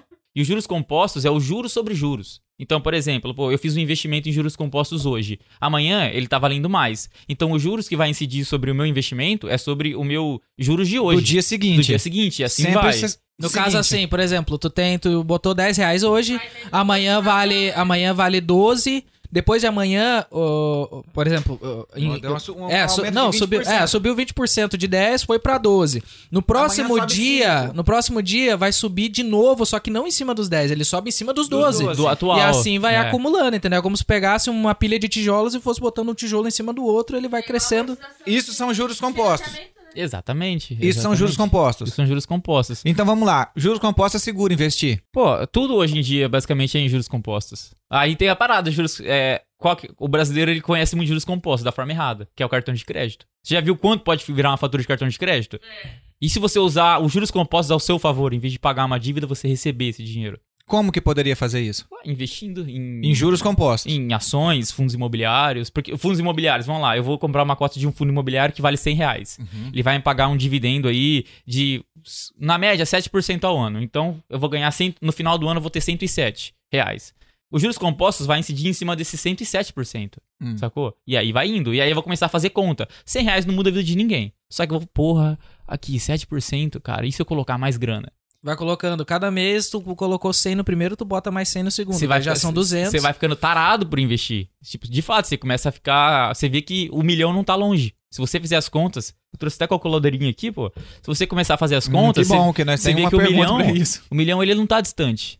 qual que é a fórmula de juros compostos? É o montante final é igual ao montante inicial que você aplica, vezes a taxa de juros elevado ao tempo. Então, o grande diferencial da fórmula não é a taxa de juros, e sim o tempo. Por isso que as grandes fortunas, você pega o Warren Buffett, tipo, o patrimônio do cara ele se multiplicou para muitos bilhões de dólares, depois tipo, depois mais- de mais de 50, é, 60 é, ali, depois né? de velho. Por isso que todos os investidores bem-sucedidos da bolsa, eles são pessoas velhas, porque eles investiram a vida toda. É, isso é uma coisa Pô. que eu, eu ouço muito assim, eu concordo e não concordo, tá? Eu ouço muito a, a frase tipo, ah, vamos fazer hoje que tu não sabe se vai estar vivo amanhã. Realmente, tu não sabe se vai estar vivo amanhã. Mas é nessa Mas daí que a gente acaba com tudo, mano. É, mas aí é que tá, tu não sabe se vai estar vivo amanhã, mas o Bruno Berini fala isso, né? Se tiver, não tem dinheiro também daí. O, o Bruno Perini fala muito isso, que estatisticamente tu vai estar. Pelo, se tu for. sim, sim. Estatisticamente Sim. tu vai estar vivo amanhã. E estatisticamente tu vai viver mais anos, né? Se tu pegar a média de vida de- da- da- que, que tu vive aí, tu vai até os 65, 70 anos. Então tu imagina, o cara tá com 25 anos. Se ele pegar e olhar pra 10 anos pra frente. Se a gente fizesse hoje, se tu pegasse aí, pega a tua calculadora aí, vamos, vamos brincar com ela. Se tu pegasse hoje, começasse com investimento baixo, igual tu comentou. Cara, novamente, voltando pro pessoal que tá aqui. Pessoal que tá guardando uma grana, cara. Pega uma fração dessa grana que vocês estão guardando. Pega 100 reais, vamos lá, sei lá, 200, faz aí. Começa com eu vou- 100 eu pra comprar um eu vou- eu carro vou de começar. 25. Faze- E fazendo a juro composto, pegando, por exemplo, assim, ah, eu não gosto de imóveis, eu quero investir, de repente, em um, botar numa renda fixa. Ó, vou, vou fazer o seguinte, eu vou fazer. Aqui é um. Não, faz aqui é um podcast faz- de imigrante, né? Então eu vou fazer Isso. pra galera que tá aqui. Por quê? Todo mundo que tá aqui tem grana. Tá, mas vamos fazer uma assim também, ó. Depois você pode fazer o teu, claro, tá? Que você que é o entrevistado. mas vamos fazer uma assim, ó. A pessoa que quer comprar um carro, ela tem um sonho de ter um carro com 25 mil. Ela teria que dar uma entrada, vai lá. Aonde isso? 25 meu mil. Deus. Porque no Brasil não tem de mais carro por 25 mil Tem reais. gol usado lá por 25 mil, caralho. Tá bom, Ó, então, vai. Vou colocar aqui um Tem milhão de Celta reais. 1.0, dá Um, brasile- um brasileiro que tá aqui, pô, ele quer um dia voltar pro Brasil, talvez. Então, beleza. Um milhão de reais. Um cara, ele consegue investir por mês aí 5 mil reais. Falando daqui, em Libra. Porque quanto que dá isso em Libra? Dá muito pouco. Então, É. se o cara se sacrificar, ele consegue 5, mil reais todos os meses. 400 pounds. Não, vamos, joga mais baixo, eu acho. Joga mil reais. Tá. Mil. Mil reais. Mil Pode reais. pôr 5 mil, mano. É uma Mil semana reais, de trabalho. mil reais é ao 100 ano vai dar, vai dar ou 12 menos. conto. 12 conto ao ano. É. 12 mil. Beleza. 12 mil é pouco mais de mil pounds. Não, 12 mil. não, de 12 2 mil mil reais. pounds. Sim, sim, não, tô mais pra... É, mil e poucos pounds, mano. 1.600, 1.700 libras. Aí, beleza. É, Deixa eu colocar aqui. 12 mil. Vou falar que o cara vai investir por quantos anos? Uns 10 anos? É, Pode calculador. É. 10 anos, 120 mil. Vamos lá, o cara ficou 10 anos aqui no Reino Unido, tá fazendo a vida dele, vai ficar 10 anos aqui no Reino Unido. Ele guarda 120 mil só na guardada de mil. 9 anos. Vou colocar que o cara consegue uma taxa de juros de um 11% ao, mês, ao ano. Ao ano. Consegue. quê? Ah, cara, a média do mercado é isso. A média, os índices. 11 por ano. 11% um por mês. ao ano. É. Um pouco menos, é 92 por 92 por 0,92 por Mas mês, isso tu né? fala se ele diversificar CDI. os investimentos dele ou Isso somente no em CDI cima só. do, de uma renda fixa, alguma não, coisa assim. diversificar. Ah, pô, a taxa Selic hoje tá rendendo 10 e poucos por cento. Então é praticamente isso. É praticamente É. isso hoje. Não vai ficar assim por muito tempo, mas, pô, a gente Daí vai tu ter... colocou aí que ele chega em 9 anos, ele chega no milhão. Não, aí essa conta é o seguinte, pô, daqui a 10 anos o cara vai ter 200 mil reais, 260 mil reais, 200, 200, é, 200 mil reais. Quase Ok. 200, 200 mil, 200 e 700 Aportando mil reais por mês. mil reais por mês daqui a 10 anos. E é, daí- é bastante, Sim, porque, sim. porque tipo, mil, o que que é mil reais hoje? Nada, principalmente pra quem não, mora pra aqui. gente daqui não é nada. Só, que, só que a galera fica nessa aí, pô, eu vou investir pra quê hoje? Eu não sei se eu vou estar vivo amanhã, mas você vai estar vivo, meu irmão. Tá, mano, mas se pensar numa parada também, vamos lá, se fosse pra mim pensar. Pô, vou guardar 10 anos pra guardar 260 mil, mano. É muito tempo pra guardar, porque daqui 10 anos 260 mil não é muito dinheiro. Hoje é muito dinheiro. Peraí, não, é só, só pra concluir. Hoje é muito dinheiro. 260 mil reais é dinheiro pra, pra dar com pau hoje, certo? Mas daqui 10 anos não é. Então, mas aí que tá, você vai investir no quê? Aqui a renda fixa hoje tá pagando 10% ao ano. A renda fixa ela não é ajustada da inflação. Você Uhum. tem que pegar a taxa de juros que tá pagando lá e tirar o que foi a inflação naquele período e você vai ter a taxa de juros real, que hoje tá negativo no Brasil, né? Mas se você, por exemplo, investir na bolsa de valores ou nos fundos imobiliários, pô, você já viu o mercado perder dinheiro? Ele não vai perder, porque se sobe a inflação, o preço do produto vai aumentar também. Então o preço final já tá ajustado da inflação. E aquela grana que você recebe de dividendo ou valorização, já vai estar embutida a inflação nele. O fundo imobiliário também, pô. Subiu o IGPM, a inflação, o, o fundo ele vai ajustar o aluguel do, do, do inquilino pela inflação. Então o dividendo que você receber, ele já vai estar ajustado à inflação. É que o lance é que o teu dinheiro parado, por exemplo, numa conta, ele não tá. A inflação, ela não. Não, na Você poupança você não tá acompanhando, fala. você não na, tá acompanhando a na inflação, né, poupança mano? nem se fala. você Mas tá é porque nem todo mundo grana. tem a, a- tem todo mundo tem a opção de chegar a essa informação, mas nem todos buscam sobre essa informação, né? Essa que é a Exatamente. verdade da parada. Então, assim, a gente sabe que existe, todo mundo vê no Jornal Nacional lá que a inflação subiu. Sim. Só que ninguém vai O atrás de que é saber inflação? o que, que é inflação. A inflação a gente conhece como, pô, o preço do tomate subiu. Ficou caro. O Ó, o preço- arroz, o 26 preço reais o do quilo. arroz subiu, só que a inflação não é isso, pô. Então, o que, que é inflação, mano? Fala pra nós. Cara, a inflação a gente conhece como... Que a Inglaterra tá inflacionando tudo. Gasolina já tá Sim. quase Mas é 1,50. no mundo todo, pô. Isso foi por conta da pandemia. É a, gente, mesmo? a gente pode falar disso depois. Mas a inflação, pô, o mercado conhece como o aumento generalizado dos preços das coisas. Só que não é isso. O problema da inflação é o excesso de dinheiro que é criado. Porque, pô, pensa aqui, se a gente fechasse essa sala agora, a gente, a, a gente morasse aqui, seria a nossa economia. Cada um teria aí no bolso mil libras, né? Quatro mil libras contando com todo mundo. Alguém vai ter que me emprestar um pouco aí. E a gente vai viver com o que tem aqui dentro, entendeu? A gente vai plantar aqui e tal, beleza. E a gente vai colocar o preço nos produtos tendo a consciência do quanto de dinheiro tem dentro dessa economia. Nós temos 4 mil libras. 4 mil libras. Então a gente. Eu não posso vender o meu celular por mil libras, porque não faz sentido, é muito caro em relação ao quanto tem de dinheiro. Mas beleza. Aí a gente tá cavando aqui e a gente acha mais 4 mil libras, que dá mil libras pra cada um. Você concorda que a gente vai. O meu celular ele vai começar a valer mais? Porque o meu celular, eu, eu não vou conseguir criar outro celular, fabricar outro celular. Sim, porque a soma dos bens que tá tudo aqui, tava aqui dentro era 4 mil e É. agora a soma virou 8. Então logo teu celular que valia 10, ele passou a ser 20, porque dobrou. Exatamente. E a inflação é isso, é o excesso de dinheiro numa economia. E o, Ah, o é problema o excesso, não a escassez, o- então. então, aí que tá, tem uma balança de oferta e demanda. Se a velocidade de impressão de dinheiro ultrapassa a velocidade de produção de bens de uma economia, o preço vai subir. Então o problema é que a economia não está crescendo, as empresas não estão investindo, não estão conseguindo produzir na mesma velocidade que o governo está imprimindo grana. Então aí que tá o problema, sacou? E o Brasil a gente sabe que, historicamente, E os Estados Unidos péssimo. também tá imprimindo bastante dinheiro, né? Imprimiu bastante dinheiro. Caralho, mas que, que, que viagem, né, mano? Porque eu tava lendo esses dias mesmo aí o valor que é pra fazer uma cédula de dinheiro. Se a empresa não tá conseguindo gerar um lucro pra fazer uma cédula, então a empresa tá mais fodida do que o próprio país, mano. Mas o que é dinheiro hoje? Hoje não é cédula. Hoje é digital. Não, pô. oh, sim, sim, os, mas os Estados Unidos criou Mas mais então- dólares do que nos últimos é, 200 anos em um mês, em julho de 2020. mas então por que, que o governo imprime tanto dinheiro?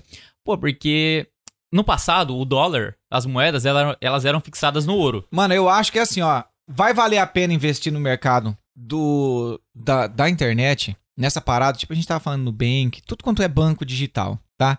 Pra essa geração nossa. Então vamos lá, pra daqui 30 anos, eu acho que o dinheiro vai ser bem escasso. A galera quando vê uma nota de Não Vai, vai ser raridade. ela vai falar: "Caramba, olha isso aqui, Eu mano". mesmo, eu não gosto de andar. Eu só ando com dinheiro na carteira quando sobra Não, deixa eu coisa pra pagar o chinês. Porque os velhos, as pessoas mais velhas, elas não não vai, mano, ela não vai pagar com Apple Pay, ela não vai pagar com Google Pay, ela não vai pagar com isso, entendeu? Só que 10 anos a galera já era, né? 10, 20 anos. 10, 15, 20. Aí vai essa geração nossa. Porque, que nem o Ramon tá falando, eu também não ando com dinheiro. Todo pagamento é o celular. Você já tá com quantos anos? Cara, eu já tô com 32, cara. 32. Um cara com 32 anos já tem esse pensamento. Um cara de 40 também já tem, porque na pandemia acelerou esse processo. Pô, contaminação. Então Uhum. a galera criou uma cultura nova ali. Mas os velhos ainda não, eles pagam em dinheiro. Mas os velhos vão morrer daqui a pouco, pô. Vai. Não, isso que eu tô falando. Então, assim. Não, que não, não tão rápido. Não levem a mal, não desliguem o podcast agora.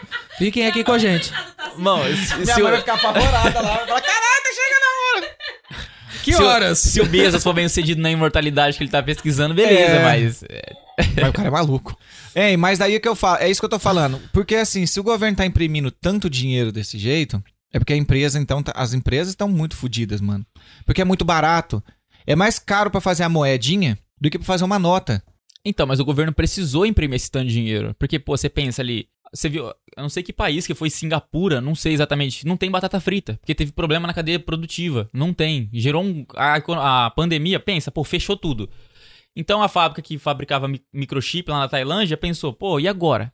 Não vou conseguir vender meus chips aqui. Os automóveis não vão vender. Eu vou parar de, vou parar de produzir chip, então. E quando ela para, toda a cadeia sofre. É, o que que hoje não tem chip? Pô, isso aqui tem chip, celular tem chip, microfone tem chip. Então isso vai gerando vários problemas em várias cadeias. E aí, pô, o governo precisou criar esse tanto de dinheiro para falar para as empresas, pô, vocês precisam abrir, vocês precisam funcionar. Mas como se não tem ninguém consumindo? Para quem que eu vou vender depois? E o governo criou dinheiro pra dar dinheiro na mão das pessoas, para as pessoas poderem voltar Exatamente. a consumir e fazer a cadeia voltar a girar. Só que teve problema do confinamento, né? E aí nem todo mundo pode trabalhar, nem todas as empresas vão trabalhar. Mas o governo vai dar o dinheiro. Se o governo não aguenta pagar nem o auxílio pra pessoa ficar em casa. Cara, mas aí que tá, eleições. Brasil, eleições. A galera não tá preocupada com o Brasil daqui 20 anos. Eu tô preocupado com a minha eleição em 2022. Não, claro. Então, pô, se eu aqui for seguir o que o meu ministro da economia vai falar pra mim, vai ser o melhor pra economia? Vai, mas e pra minha eleição? Será que vai ser bom pra mim? Sacou? Então precisou. Isso é um detalhe, né? Que é, nas monarquias não, não acontecia, né? Porque nas monarquias eles eram desde pequenos treinados a, a, a, a se manter no poder. E não tô falando de monarquia autoritária do nível tipo, ah, te mato se tu não é. Até porque essas não duraram. A China lá, cara. Mas assim, que é monarquias assim, né? que. Monarquias que. Que eram realmente queridas pelo povo. Era justamente por isso, porque eles sempre buscavam. Eles tinham que ficar ali. E se o povo se revolta contra a monarquia, eles não têm exército, eles não têm nada. Um dinheiro uma hora acaba, porque os caras não vão mais pagar imposto e coisas assim. E esse é o problema do presidencialismo, né? Porque o, quando o cara fica pouco tempo, o cara não fica pensando no próximo. Ele pega um monte de dívida agora, porque no ano que vem ele não sabe se ele vai estar ali, ou dali quatro anos, três anos. E isso é uma coisa interessante tá acontecendo na. Não tô dizendo que é... ele tá certo ou não. Mas uma coisa tá acontecendo na Rússia. A Rússia saiu quebrada depois da Guerra Fria, da, da, da queda do, do, do Muro de Berlim. Saiu fodida. Cara, hoje ela tá pau e pau. Estados Unidos, Rússia e China. São os três no mundo. Por quê? Cara, o Putin tá lá há quanto tempo? Exatamente. A ele China. sabe que ele vai ficar lá. A China é a mesma coisa, ele sabe que vai ficar lá. Então, eles não têm pressa em fazer as coisas. Eles fazem as coisas. ah, Pensando no longuíssimo prazo. É, né? quando é que ele invadiu a Crimeia? Foi em 2014. Exatamente. 2014 ele fez. Olha quanto tempo ele já queria a anexação daquele, daquele território. Olha agora, 2014 pra 2022, ele tá começando. A, a- não sei se nesse momento já não tá invadindo a Ucrânia, né? Pra conseguir aquele território ali. Provavelmente ele vai anexar primeiro aquela parte ah, que faz fronteira com, o, com a Ucrânia pra ter acesso terrestre à Crimeia. Mas olha só, foram seis anos, cara. Se ele Oito. fosse. Oito anos, nossa. Você não precisa fazer as coisas pensando na próxima eleição, porque, pô, ele sabe que ele vai ficar lá. Oito anos. É, não, tipo, eu entendo, eu entendo. Mas aí, tudo isso funciona por quê? Pô, porque o sistema financeiro funciona dessa forma, não só do Brasil, do mundo todo. O sistema financeiro. Cara, se cair uma grande empresa, se cair um grande banco, ruiu tudo, meu irmão. Tudo vai cair. Porque é tudo fechado. Pô, aí a gente entra, sei lá, em talvez o que é taxa Selic, o que é o DI. Mas, pô, o sistema financeiro como um todo, ele é um monopólio. Vamos lá, pra vocês entenderem melhor. Todo mundo, você sabe que chama taxa Selic aqui, né? Vamos Taxa- lá, vamos lá. Eu sei o que que é. Eu sei o que é a taxa Selic. Então, mas o que mas, que é mas a pra galera Selic? que não sabe, taxa Selic é o custo do dinheiro brasileiro, né? Aquela taxa livre de risco. Porque eu tô emprestando grana pro governo. Então a chance do governo não me pagar é muito pequena. Pô, a Argentina já deu o seu décimo calote internacional, né? Mas fica feio. Se o seu governo não for o da Argentina, É, mas fica feio pra Argentina dar calote no próprio argentino. Ela não vai fazer isso. No máximo, ela vai fazer é aumentar imposto ou imprimir mais dinheiro. Então, beleza, eu vou emprestar a grana pro governo e é um investimento livre de risco. Eu tenho certeza que eu vou receber aquela grana ali. E esse investimento, ele é basicamente a taxa Selic. E aí, pô, você tem também o CDI. O CDI, ele rende um pouquinho abaixo da taxa, da taxa Selic, que é um investimento super seguro. Mas o que, que é o CDI? No nome é Certificado de Depósito Interbancário. Então é algo que acontece entre os bancos, entre as instituições financeiras. Então vamos lá, o Ramon ele tem um milhão de reais. Ele vai lá e compra um CDB ou algum produto de investimento, ou coloca na poupança do banco para facilitar. O Banco Central, todo Banco Central do mundo, ele tem uma coisa chamada de compulsório, que é o quanto daquele dinheiro vai ter que ir para uma conta do Banco Central daquele país. Se eu não me engano, no Brasil tá em 20% isso. Posso estar falando besteira. Mas do seu 1 milhão de reais, 200 mil vai para conta do compulsório no Banco Central. Pra que isso? Porque o Warren Buffett já dizia, o melhor negócio do mundo é um banco bem administrado e o segundo melhor negócio do mundo é um banco mal administrado. Mal administrado. Por quê? O banco ele pega uma grana que não é sua, não é dele, e ele empresta a grana e cobra juros por isso. Então, ó que puta negócio da China. E aí, o Banco Central... Que louco esse ditado, né, mano? É, É um negócio da China. Depois a gente podia ver por que que existe esse ditado. não, não faço ideia. Mas aí, daqui uns 30 anos a gente vai saber. Por que, que, que eles fazem isso? Porque você limita a criação de dinheiro, você limita a criação de crédito, senão ficaria infinito.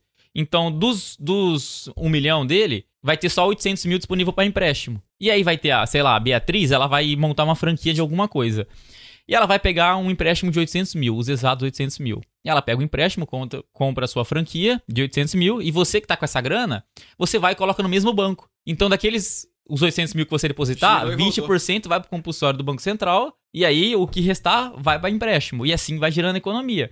Daí vem alguém, não precisa ser necessariamente tu, pode ser outras pessoas, vão colocar dinheiro no banco de volta, o banco vai ter Exatamente. disponível de novo esse dinheiro, vai emprestar pra outra pessoa que vai girar a economia e esse dinheiro vai acabar voltando Caramba, mano, mas que, que barato louco, né? Se for nós três no mesmo banco, cada um com um milhão, a Maria vai lá e pega tipo um milhão e ela entra nesse banco, ela vai depositar um milhão de novo nele. É, então, é tipo loucura. assim, ela.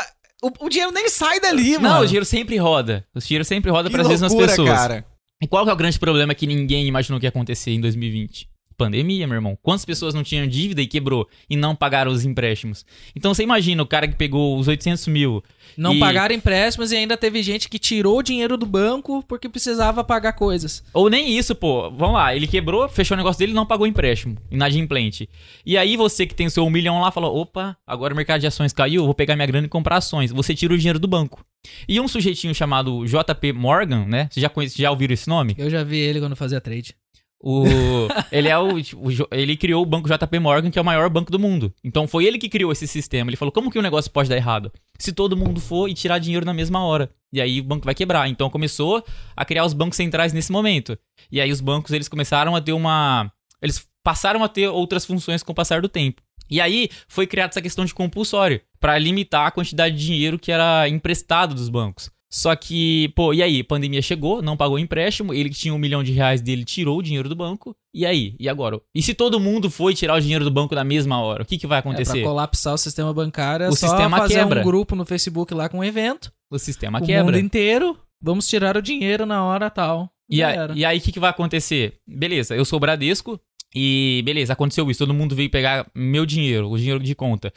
Pô, não tenho grana, fechei negativo hoje. Vou ligar no Itaú, falo assim, "Ô, Itaú, eu preciso aqui de tantos bilhões de reais. Porque a cifra dos caras são bi, né? Tantos bilhões. Preciso de tantos bilhões porque teve mais É uma resgate. quantia baixinha aqui, é... Aí o Itaú vai falar, pô, eu tenho. Aí eu pergunto, quanto que é? É a taxa DI. Quanto tá a taxa DI? Ah, a taxa Selic tá 10%, a DI vai ser 9.8, 9.9. A taxa DI, então, ela é a taxa de juros de empréstimos entre os bancos. entre os bancos. Interbancário. E aí o que, que vai acontecer? O Itaú pode falar sim ou não. Eu tenho ou não tenho. Se falar não tenho, se falar não tenho, vai falar assim, pô, então vai lá no compulsório e vê quanto que tem de dinheiro lá, do seu banco. E se falar não, se falar que tem, beleza, vai pegar e vai, vai pagar a galera. E se falar não tem? Aí, para não quebrar o sistema financeiro todo, o Banco Central vai falar, pô, agora a gente vai criar um estímulo econômico, um pacote econômico de tantos trilhões de dólares ou E vai reais. imprimir mais dinheiro. E vai e vamos imprimir mais dinheiro, que é crédito, você aperta um botão, você cria essa cifra, e a gente vai investir em imóveis. Então essa grana aqui vai ser para os bancos é, darem, concederem empréstimos imobiliários. Porque precisa gerar economia, porque se não gerar, o sistema quebra. E se quebrar um banco, vai. Mas aí vem negócio, a gente tava falando que imóvel não era um bom negócio. E por que que se o banco falar... vamos Não, ele investir- deu, ele deu um Não, exemplo dando girar, outro. né? Por que seria um bom investimento nesse momento? Não, é- é- Poxa. o exemplo que ele deu é que é o seguinte, que se o banco emprestar para as pessoas comprarem imóveis, as pessoas vão pegar o dinheiro emprestado, vão comprar um imóvel de uma, de uma construtora, a construtora ela vai comprar recursos para fazer a construção, esses caras que se produzem... Não, eu sei que, eu sei que não- é, o banco não pensa em uma pessoa só, ele não pensa só em mim. ele deu ele o pensa exemplo, eu como o cara que vai gastar. Mas ele sabe que a economia vai girar, porque vai Sim. vir construtora, vai vir. O cara vai ter que quebrar a pedra, o outro vai ter que peneirar a areia. Sacou? Sim. Eu sei disso. Mas por que, que o banco diria, ah, vamos. O Banco Central diria, vamos investir, sei lá, em televisão agora?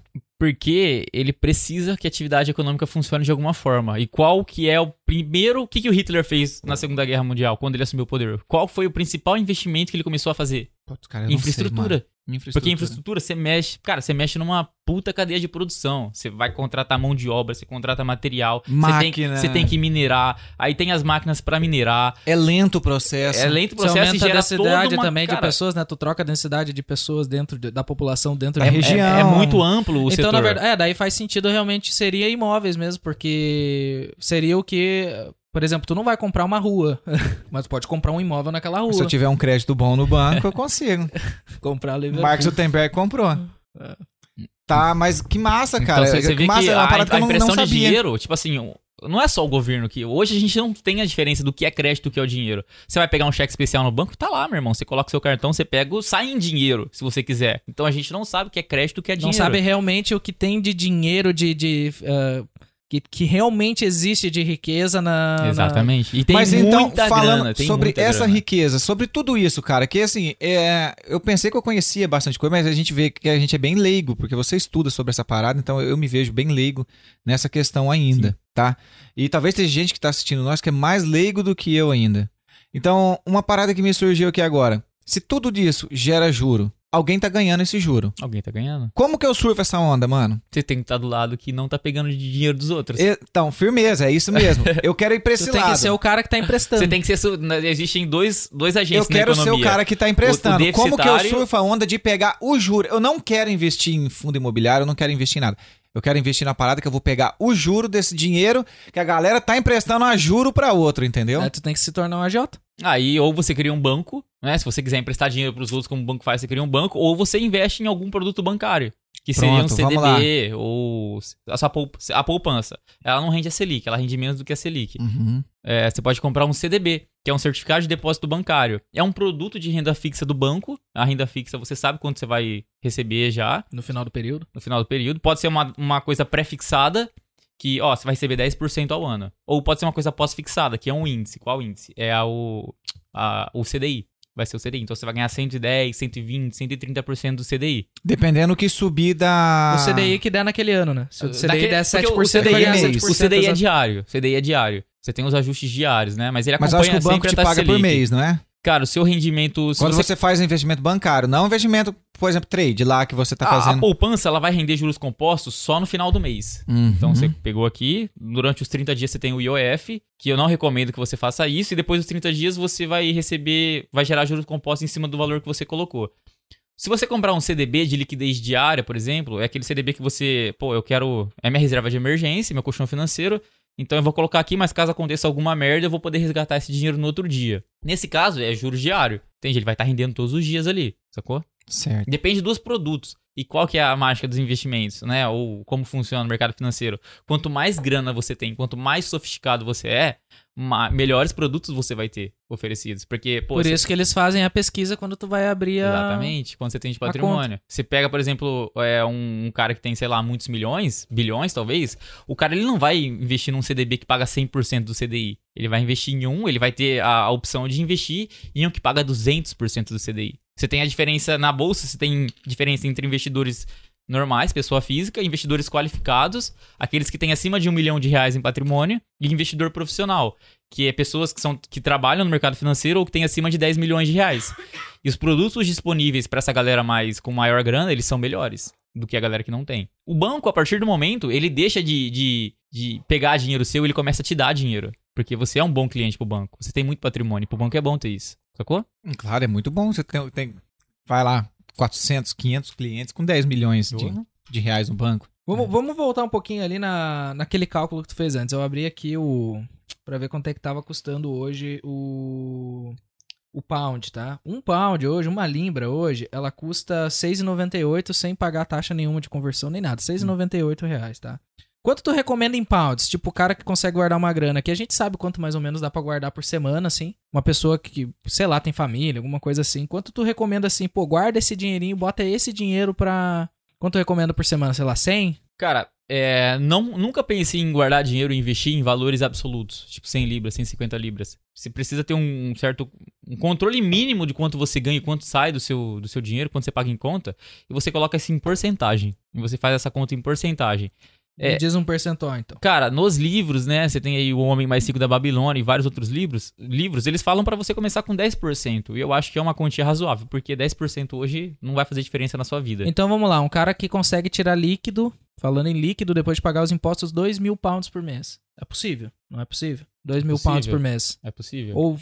Bom, 2 mil pra arredondar, mas pode ser um pouco menos, um pouco mais. 2 mil pounds, 10% são 200 pounds por, 200 conto por, por mês. Por mês. Então vamos lá, 200 pounds por mês seriam mais ou menos 1.400 reais, tá? O que que daria isso? 1.400 reais depois de... Vamos fazer 5 anos, 10 anos? É, não- não- é, dá, dá pra fazer uma projeção, né? Mas é que eu acho que essa projeção que dá pra fazer, é, não tem como a gente saber quanto que vai subir o salário. Porque quando o salário mínimo subir, você vai conseguir guardar um pouco mais. não, não, falando hoje assim, tipo, o cara ele quer começar. Mas então, é que, é, é que eu, acho, eu acho difícil fazer essa conta aí. Eu acho que seria mais da hora a gente pegar a pessoa em Libra. Como que ela poderia chegar em um milhão de reais no Brasil? Ó, dá pra fazer isso aqui, vamos lá. Esse calculador é massa por conta disso. É Eu difícil não de faço mexer ideia Eu nela. não faço ideia de como que mexe nisso. Ó, eu o- gosto de usar o Excel. ó, um Eu gosto milhão de usar de, do celular, um milhão de reais. Vamos falar que o cara ele Eu consegue. gosto, eu gosto de perguntar pra Siri. Ei, Siri, quanto é que dá tanto... né? É mais fácil, Mais pô. Daqui, daqui uns dias eu acho que você vai conseguir fazer. Ô Siri, quanto que você vai. Quanto que rende meu dinheiro aqui daqui a 5, 10 anos? Ela vai fazer a conta e vai te Ah, falar mas na mesma hora. certeza. Você já não tem isso, Ah, né? Vai com saber. certeza, logo menos ela inventa. Ó, a Apple inventa. Quanto que deu 1.400 reais, né? No 1.400 ano dá. reais. Isso aí no ano dá 1.400 vezes 12. 19.600. Vai E assim, nós- 16.800 16 no ano. Então, beleza. Vai ser no ano isso daqui. Aí, um milhão de reais no período final. Isso aportando 200 reais, 200 200 pounds todos os por mês. meses. Numa taxa de juros, cara, hoje a taxa Selic ela tá em 10%. Cara, 12% é muito factível de chegar. É muito. Você consegue. Uhum. Você consegue. Então, 12% ao ano. Diversificando. Diversificando. Em períodos, vai dar 19 anos. Então, você tem um milhão de reais daqui a 19 anos. 19 anos. Investindo Então- 200 libras. Então uma pessoa Porém, que chegar aqui 19 com 30, anos, ele vai- que acha pra uns é velho, pra uns é novo, certo? Ah, tem 30 anos. Para as pessoas, poxa, Com chegou 50 tarde. anos, eles têm 50 uh, mil, um tem um milhão, milhão de reais. guardado. E ele guardou quanto? 50 libras por Nada. semana. Nada.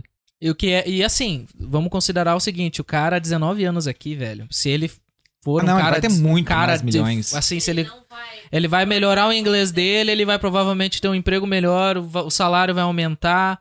E, e tudo isso vai. Isso com é- certeza consegue Vai pôr mais, né? muitos milhões, né? A gente tá dizendo assim, porque qualquer um consegue fazer isso. Consegue, cons- Fixo, né? é. Não quer dizer que A gente-. Estamos fazendo uma conta possível pra todos. Não, mas, mas aí que tá. Quando você começa a investir, que nem eu fiz essa conta aqui, muita gente vai começar, talvez, eu espero que comece a se preocupar com isso, comece a se interessar. Porque quando você começa a investir, por mais que você não tenha grana, você vai aprender os juros compostos, que é o grande segredo. Você aprende a fórmula. E tem muita gente que deve estar pensando também uma coisa agora, é tipo, nossa, mais 20 anos, cara. É, fa que, pô, Assim, passa rapidão, tem 20, 25, 20 pô. é um eu milhão. lembro quando eu era moleque, sabe? Se eu parar tô pra aqui- pensar agora, os meus últimos 10 anos, eu tô com 27. Cara, 10 anos, eu tava com 17, eu já tava ganha- eu ganhava razoavelmente legal, assim, pra minha idade. Cara, se eu tivesse começado lá atrás, eu já ia ter uma puta grana E tu agora tem eu meio não milhão? tenho. Não tenho. E É. passou 10 anos. Passaram 10 anos, daí tu imagina. Entendeu? O cara que tá aqui com 20, 22, 25, velho, 20 anos. Pensa em 10, então, o cara tá meio milhão de reais em 10 anos. Não, mas vamos lá, isso que eu tô falando. não, eu na verdade, eu meio chego- milhão eu em fiz a- 10 Eu anos. fiz a conta não chega ontem. meio milhão Eu porque... fiz a conta ontem Pra pra quem- vir aqui. Pra quem fuma, E- pra quem fuma, ele gasta mais de 50 Né? libras por semana e de cigarro, cigarro. é caro aqui, né? É caro pra porra, mano. É, é um- não, não fumo. Não. Mas é uma puta empresa pra se investir, eu acho, empresa de cigarro. Mas, ó, tava fazendo a conta Bora pra abrir uma mim aqui tabacaria clandestina aí, rapaziada. É, eu, pô, Paraguai. eu sou um cara que antes eu poupava muito pouco e hoje eu né? poupo, eu, eu, eu poupo bastante, né? Eu quero chegar à meta de poupar e investir 50% do que eu ganhar. Pô, eu investindo aí 5 mil reais por mês, daqui 9 anos eu tô aposentado. Se eu quiser, Porque você tem um milhão. Porque eu vou ter um milhão. E com um milhão eu vou ter um dividend yield aí investindo na média de 7%. Mano, mas quando você aprender a fazer um milhão, você não vai parar em um milhão. Exatamente, é aí que tá o segredo. Porque por isso que é importante você começar a investir, porque você vai começar a fazer essas contas e você vê que tá aí. Começa a Não virar tá a chave. longe. Aí você vai falar, pô, beleza, mas como que eu faço pra encurtar esse caminho? Ou eu vou investir por mais tempo, que é o grande segredo, ou eu vou aumentar o meu aporte, ou eu vou melhorar a minha rentabilidade. Tá, mas em cinco você faz um.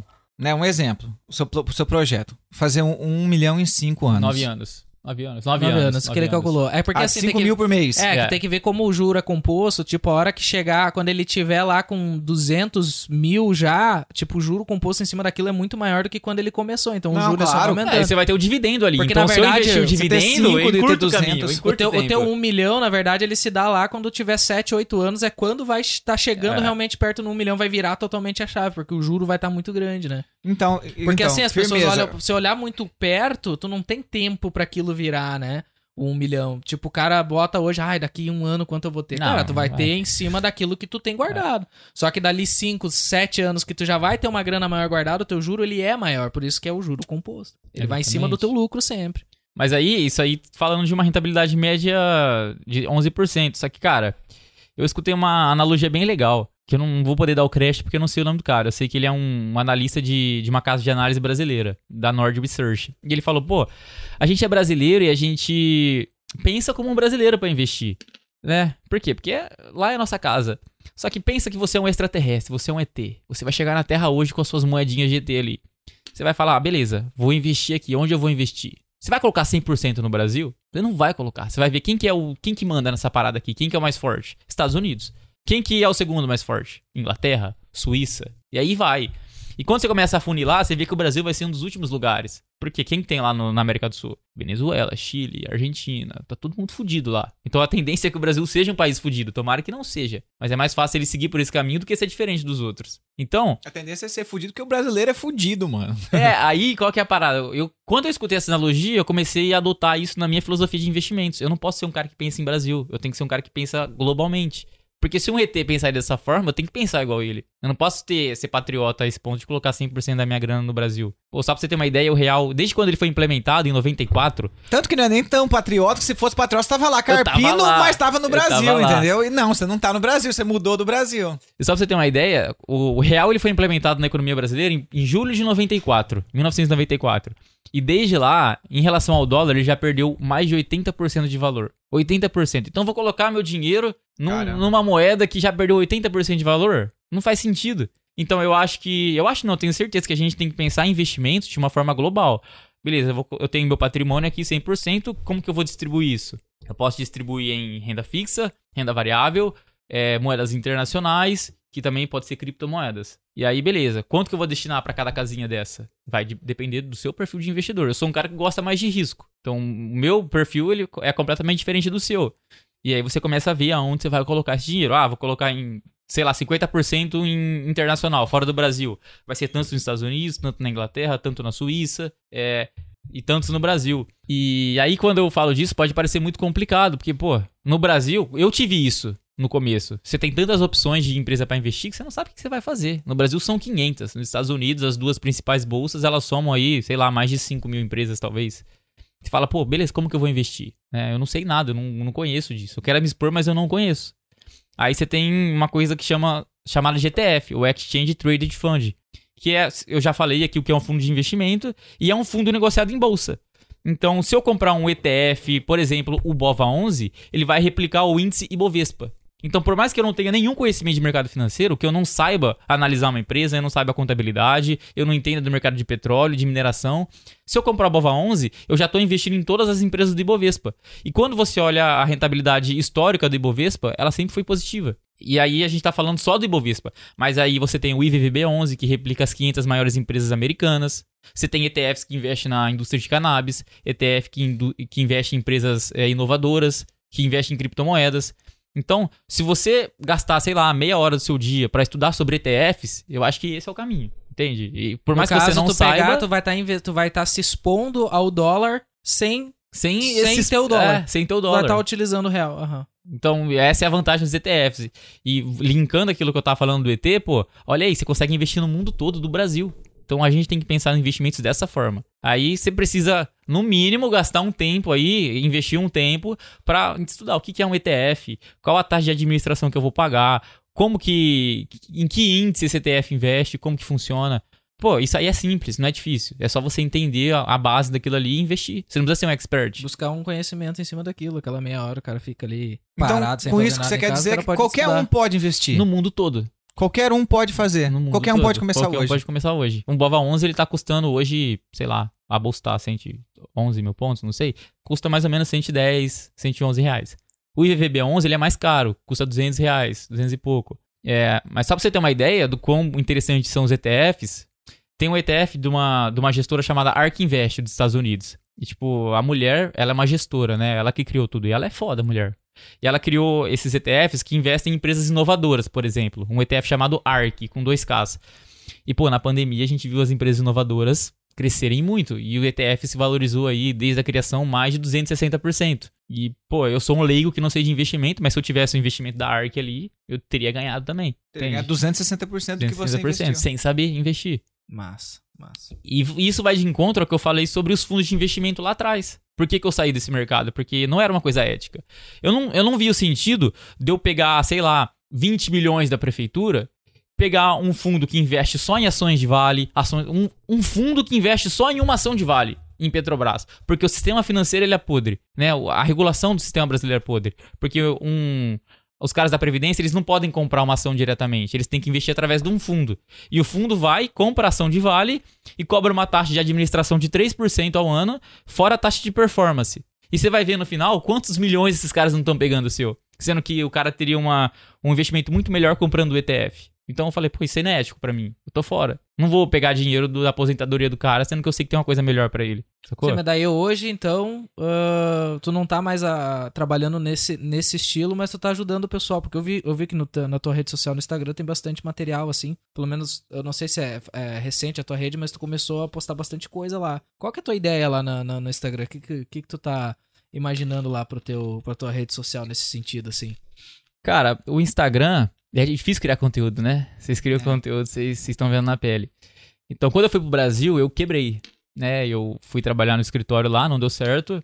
É, fui trabalhar no outro escritório de investimento, pessoa física, que também era a mesma coisa, era o mesmo conflito que existia. Obviamente muito menor, mas existia. E nesse meio tempo, tinha um projeto com um ex-sócio meu de criar nosso próprio, nossa própria é, empresa de investimentos e atender da forma como a gente achava ético. Só que não deu certo. E, tipo, aí eu fiquei sem grana. Tipo, eu comecei a entrar em estágio inicial de depressão e a porra toda. Fiquei mal. O casamento acabou por conta disso. Por eu causa falei, de grana. por causa de grana. Por causa de grana. Eu falei, cara, o que, que eu vou fazer? Ele ficou sem nada, separou e perdeu metade. Não, não separei ainda, né? não tinha nada, casou e perdeu tudo pra ela, não tinha nada. Isso acabou com o teu da mulher, não, tô brincando, mas vamos lá. Mas olha pra, só fazendo uma observação antes de você continuar. Cara, que bagulho louco. Você falou que você é um investidor de, de risco.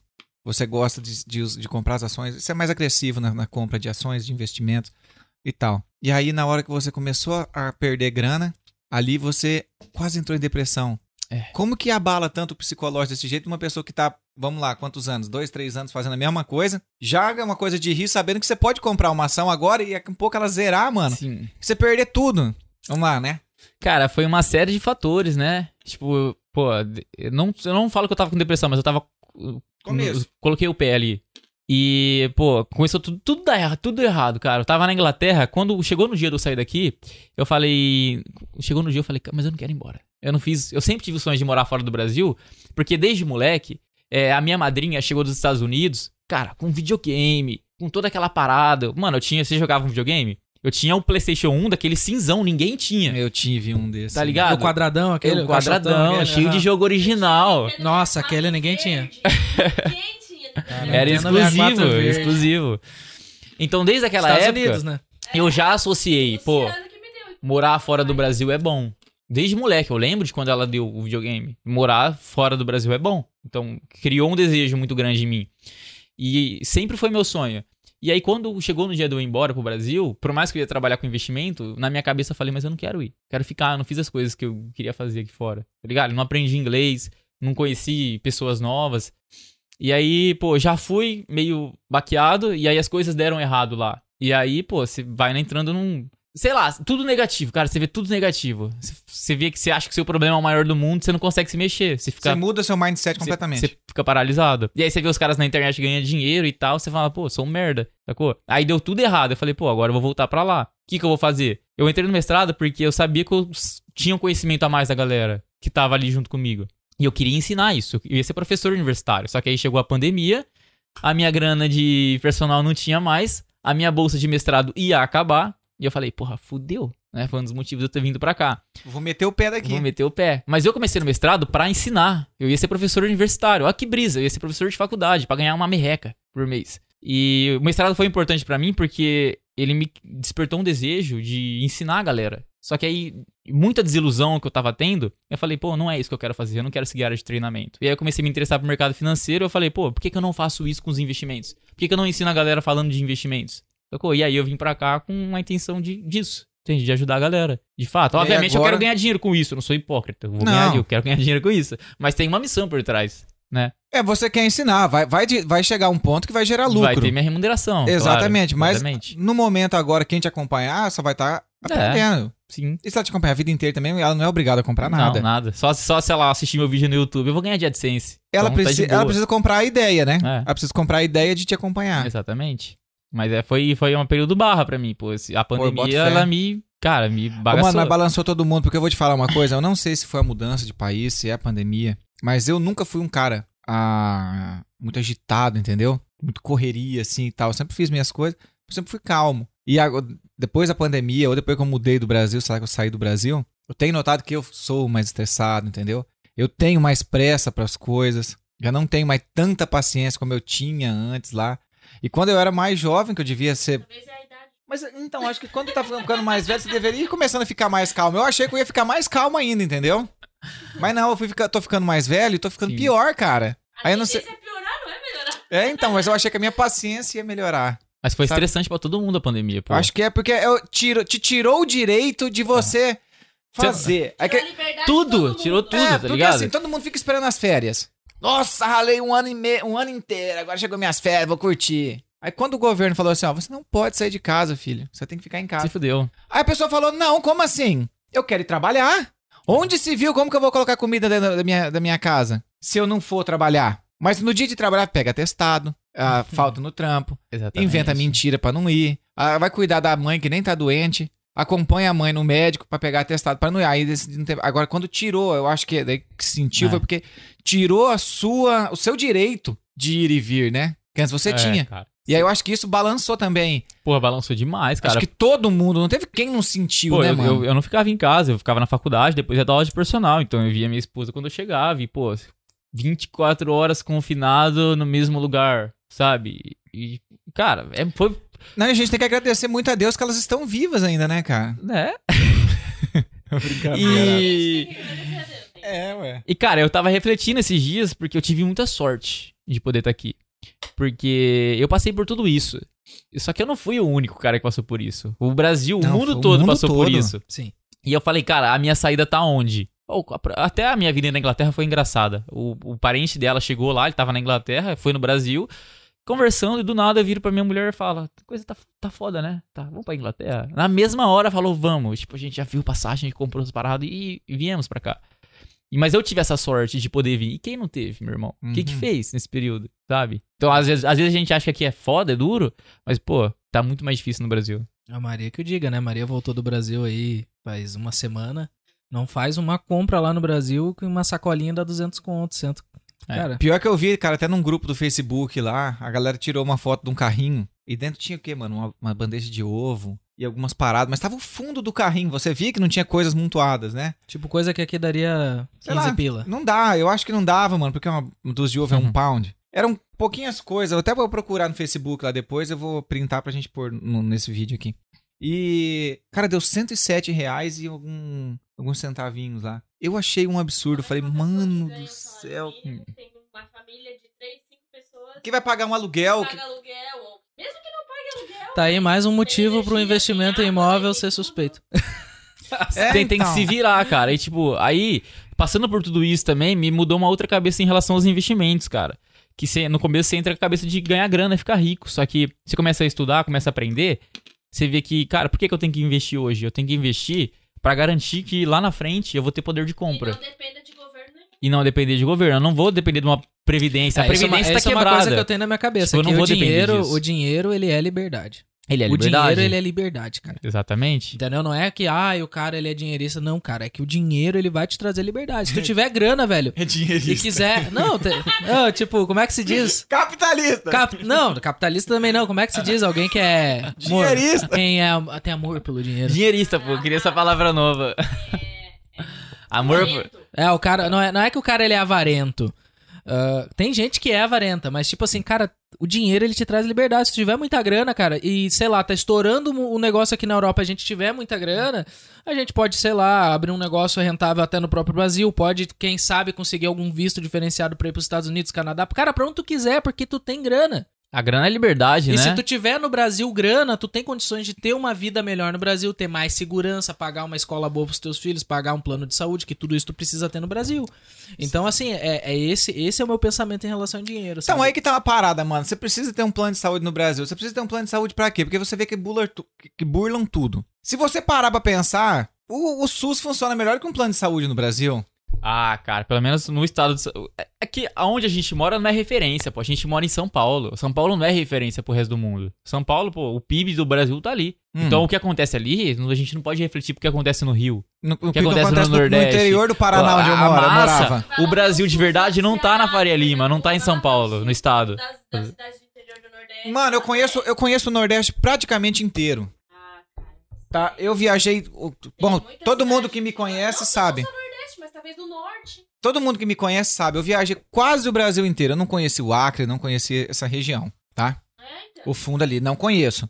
Mas até Aracaju, no Sergipe ali, a, a divisa com Alagoas e tal, aquilo ali eu bati tudo. Tá? E eu vou dizer pra vocês, o jeito que eu era atendido no, no SUS da minha cidade, de 5 mil habitantes, 7 mil habitantes, é o mesmo programa lá. Os... É que assim, João, a gente não tá ser um atendimento, ah, tu tá lá sendo atendido Não, emergência, atendimento é ótimo. bom. E se você Não tem um é câncer, ruim, você descobre um cara, câncer. Atendimento é bom, entendeu? com problema Perdeu uma crônico, perna. Pô, cara pisei aqui, sei lá, infeccionou. Uma cirurgia que não é uma cirurgia de emergência, mas é uma cirurgia É, o, por exemplo, o exemplo, Vai ficar dois, três, quatro, cinco anos numa fila esperando. O exemplo Depende, é o depende Não, do caso. Se o uma exemplo- parada. Eu tô falando, eu tô falando de cirurgia eletiva, mas não é emergência, mas tu precisa. Quando você precisar do negócio mesmo, não vai estar lá o sistema é de saúde do é Brasil. o que o Mas Rodrigo aconteceu nem com o Rodrigo, o pago né? vai estar. Vai sim. O, o pago Depende tem. de qual pagou. O? Rodrigo, É, é, Depende o Rodrigo. pago. O pago vai.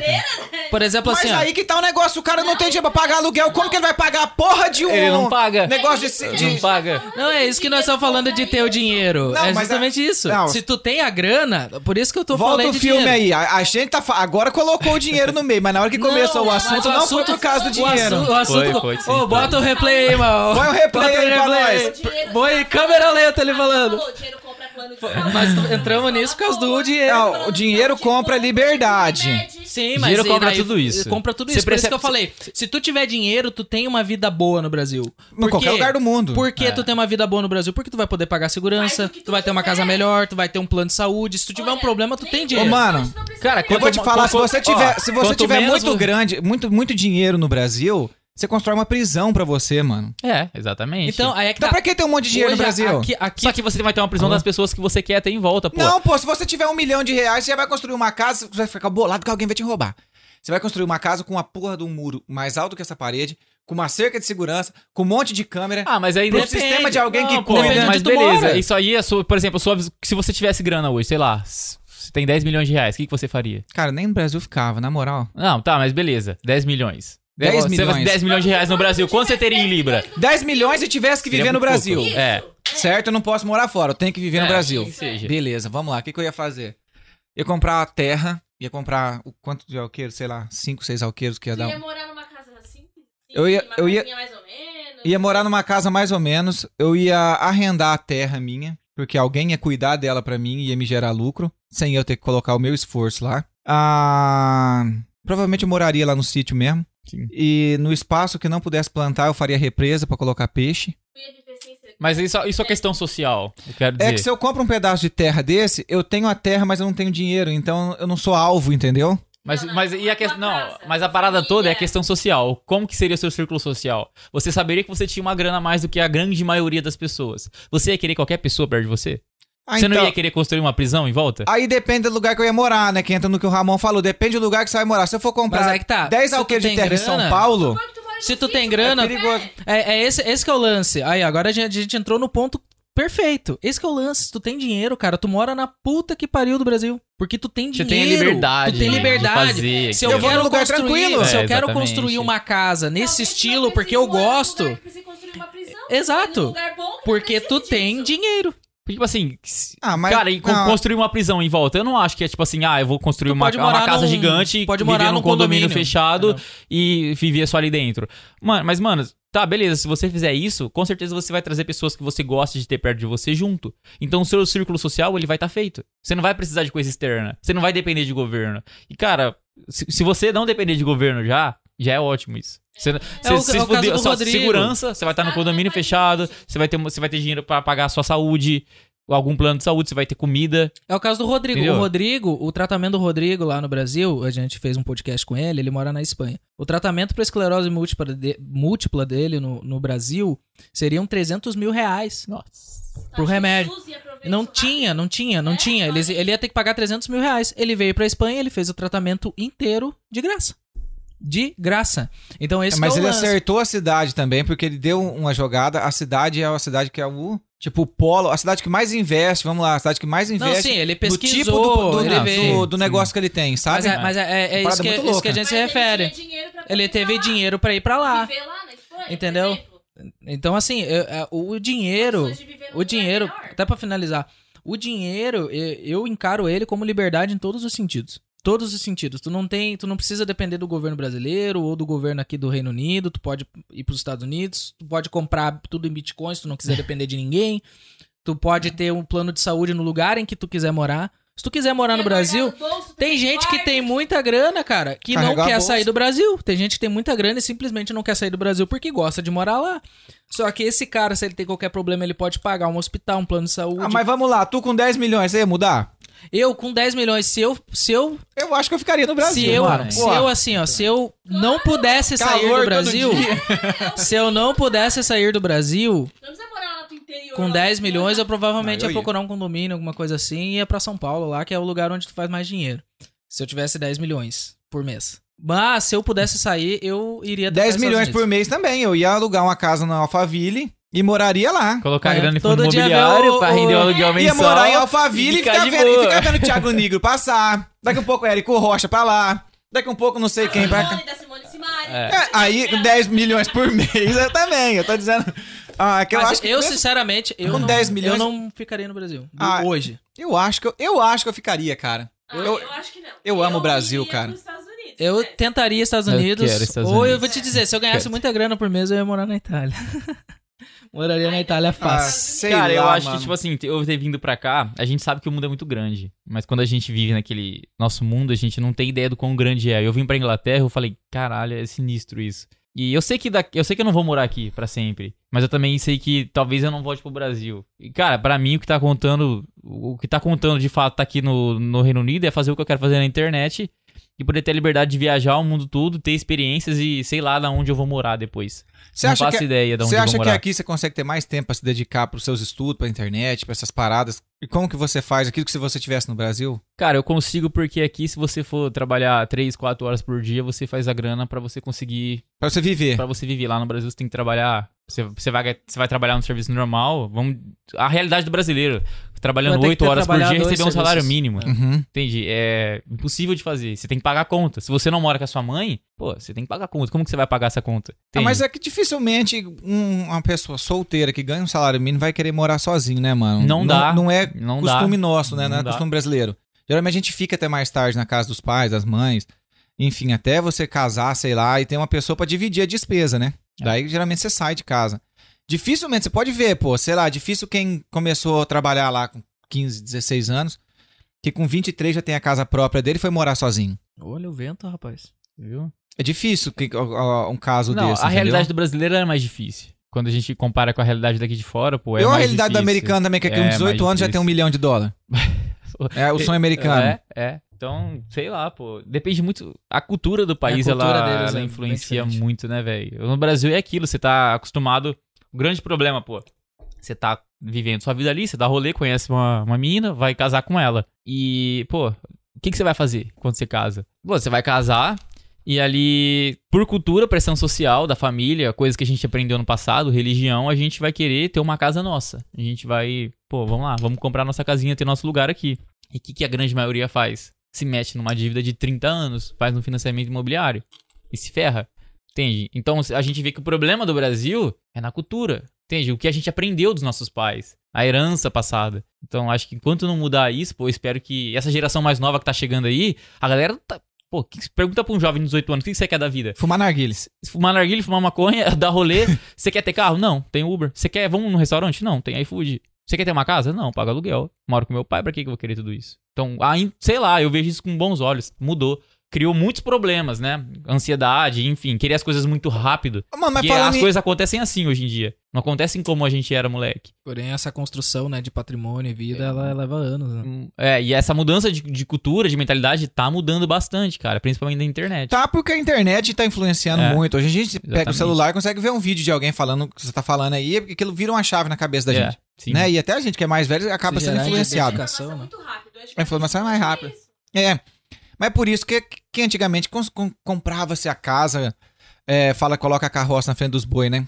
Comprava-se a casa primeiro e fazia tudo que tinha que ser feito. Mas, se, falando em economia, se o aluguel fosse 50% do salário mínimo, ainda assim valeria comprar uma casa, mesmo seja financiada, mano, você acha? Não, financiamento eu acho que não é nenhuma opção. Por quê? Cara, financeiramente falando, tá? Quando você, a taxa Selic subiu, isso aumenta o custo do, do, do financiamento imobiliário também. E no aluguel, você vai pagar uma taxa de juros mensal ali. Oh, no financiamento, você vai pagar uma taxa de juros mensal que vai de 0,7% do valor do imóvel a 0,9% ao ano. Ou ao mês, desculpa, ao mês. Então aquela parcela que você está pagando de, de financiamento é de 0,7% a 0,9% do valor do imóvel. No aluguel, você paga 0,4%. E é uma diferença muito grande. Lembra que a fórmula de juros compostos é elevada ao tempo? Então, se- pô, tá, a gente tá falando de uma dívida de 30 anos. E se você morar de aluguel, pegar uma grana e investir por 30 anos? Com certeza no final você vai conseguir comprar no mínimo aí o imóvel. Com certeza você vai comprar o imóvel e vai ter uma grana sobrando. E se você não conseguir que- comprar dois imóveis. E como que coloca essa paciência na cabeça da pessoa? E aí vai na outro problema, né? Que é a questão da informação muito rápida. A ansiedade hoje é um grande problema. As pessoas querem tudo na mesma hora. E é difícil, cara. E a gente- por isso que a gente vê muita gente caindo em golpe de pirâmide financeira, que quer enriquecer muito rápido, não quer esperar, não quer construir um futuro, não planeja o futuro, Não pensa daqui 19 anos. não pensa, exatamente, não pensa no longo prazo. Mas é, por- é porque assim, você fala, pô, daqui, se eu guardar daqui 30 anos eu compro uma casa. Mas se eu comprar financiado, daqui 30 anos também tá paga. É, eu tenho. Mas é Eu uma tenho. Eu tenho. não eu é tenho- sua casa. Você- a- as pessoas falam, ah, mas pelo menos eu vou pagar um financiamento que é meu. Ah, é? Paga metade e deixa de pagar outra metade. Não, o governo toma. Vai ser seu? O banco vai tomar isso daí. Então Sim. não é seu, sacou? Só que a pessoa, por, por, por desin- desinformação, a pessoa não sabe fazer conta de juros compostos, ela vai cair na lábia do, do gerente do banco e vai falar: pô, você tá começando a sua vida agora, você não tem muito dinheiro, então vamos fazer o seguinte: a gente reduz o valor da sua parcela mensal e a gente aumenta o tempo. Só que na fórmula, o tempo é o grande exponencial. Então você se ferra. Você vê Quanto que você mais começa. tempo, mais Quanto caro. mais tempo, mais caro. Eu, te- eu tenho um pensamento sobre casa, casa própria, que ele é muito, vai muito de encontro com o que o Ícaro de Carvalho fala. Sobre. Cara, a maioria dos brasileiros, a maioria do nosso povo, uh, vai continuar, vai envelhecer, vai continuar muitas vezes nos mesmos tipos de trabalho ou no mesmo tipo de trabalho sem ter qualquer tipo de projeção de crescimento uh, ou sem buscar qualquer tipo de conhecimento. E eu entendo hoje que para essas pessoas a melhor coisa que existe é um financiamento de casa. Porque, ao menos, ao final da vida dessa pessoa, ela vai ter uma casa própria. Na aposentadoria dela, pelo salário mínimo lá, ela não vai precisar pagar um aluguel. Que é foda, né? É foda. Vocês devem conhecer gente que já tá velha e pagando aluguel. Eu entendo pra este este grupo de pessoas que provavelmente é um grupo de pessoas que nem tá assistindo podcast. Muito dificilmente, pouca gente desse, nesse grupo. Agora, eu acredito que isso que tu disse sobre a, a pro brasileiro que busca um pouco mais de informação ah, e o brasileiro que tem que, que, que quer crescer, que tem a projeção de crescer dentro da sua área, que tá sempre buscando algum tipo de conhecimento, eu acho que isso sim daí faz muito sentido, entendeu? Agora, essa questão de casa pra mim é um negócio muito particular assim pra cada realidade. Falando Justamente pra pessoas que, igual a nós. A gente saiu em busca Sim, algo, sim, né? eu tô, tô mais colocando a minha opinião aqui nessa questão de É, financiamento. Porque tem gente- Tem aqui. gente que, cara, tem gente que o maior bem que vai ter comprado na vida É, vai casa. ser a casa. Claro. Mas essa própria. parada que você falou é interessante, porque você pega.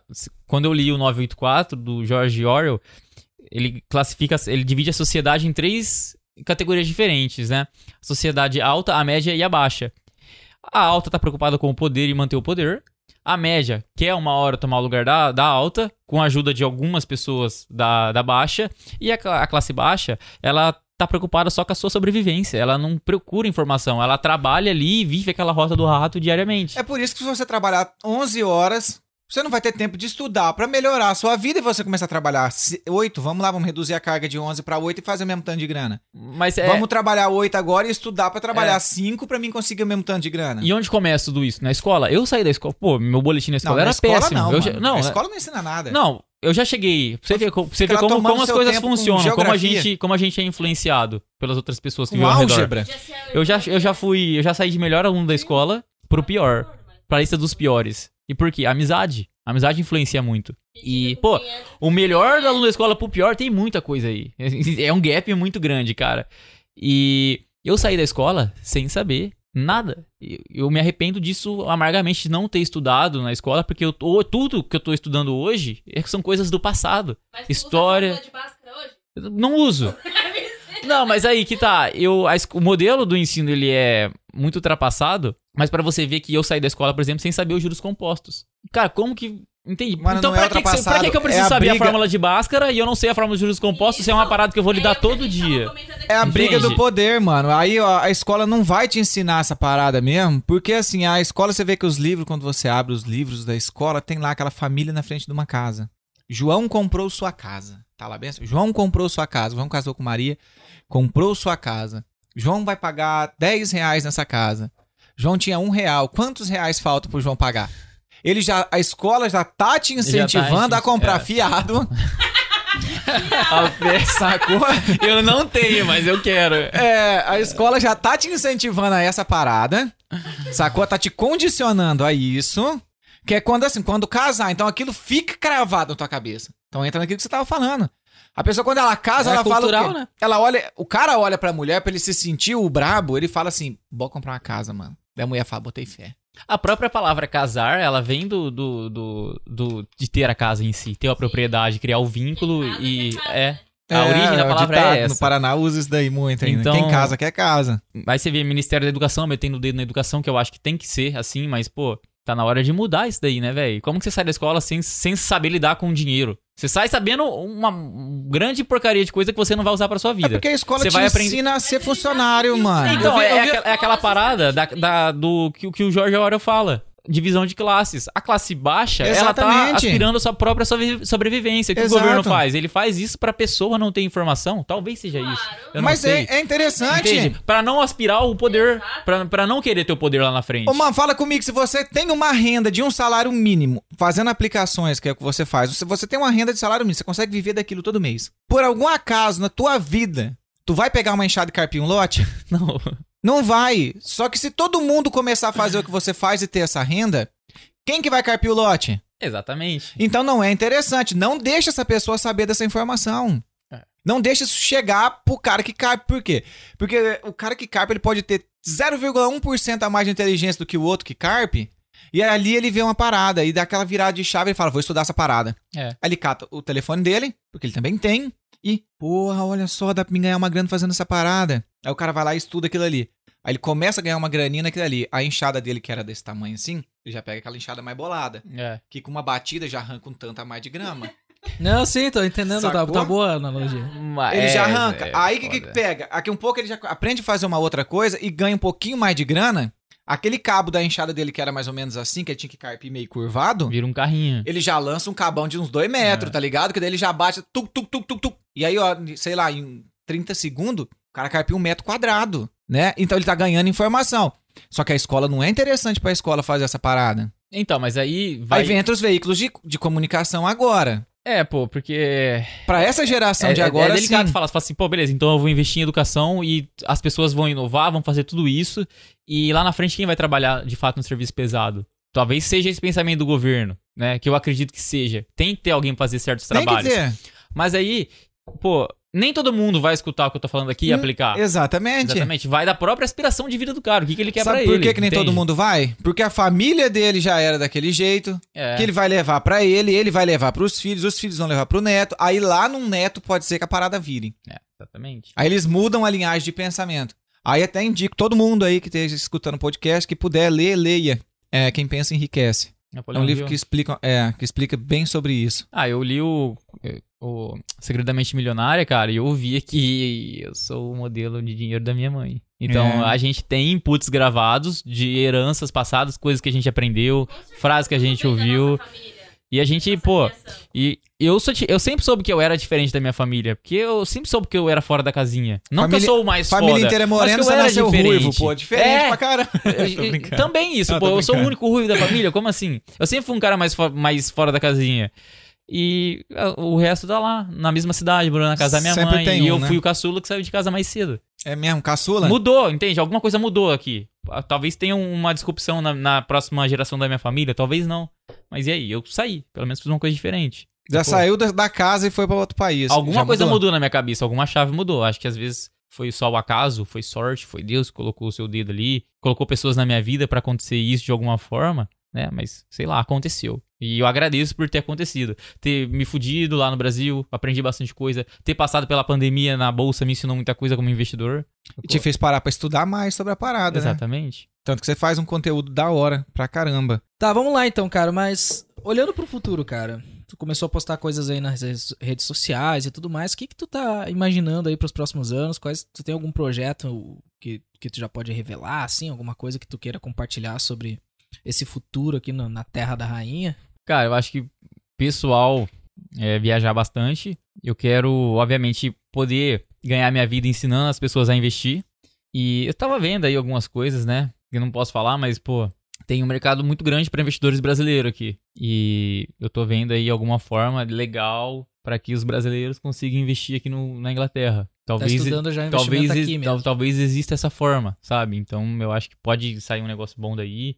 Mas ah, o meu objetivo agora é poder ensinar a galera a investir e viver disso, né? Ter os meus custos de vida básicos financiados por isso. É, mas eu não- é uma troca voluntária, né? Eu tenho conhecimento para te oferecer. Se você gostar de mim, você compra. E aí você me ajuda porque eu pago as minhas contas, entende? Então acho que é isso Massa. no momento. E falando nisso, onde é que o pessoal te encontra aí então nas redes sociais pra poder ter acesso a esse conteúdo? Cara, se você digitar no Instagram Mateus com TH Cipriano, C-Y Priano, vai me encontrar no Instagram. Igualzinho tá o nome dele aqui na descrição do vídeo. É, vai ter o link Ou né, no- da rede social. Spotify. E no YouTube, né? Quando esse episódio sair, com certeza meu vídeo vai já estar já vai estar lá na plataforma e aí eu não vou parar mais de produzir no YouTube, que é Matheus Cipriano também, ou se você procurar por Pound Stocks, você vai me encontrar lá. Pom, Pound Stocks. Pound? Pound Stocks. Pound Stocks. É.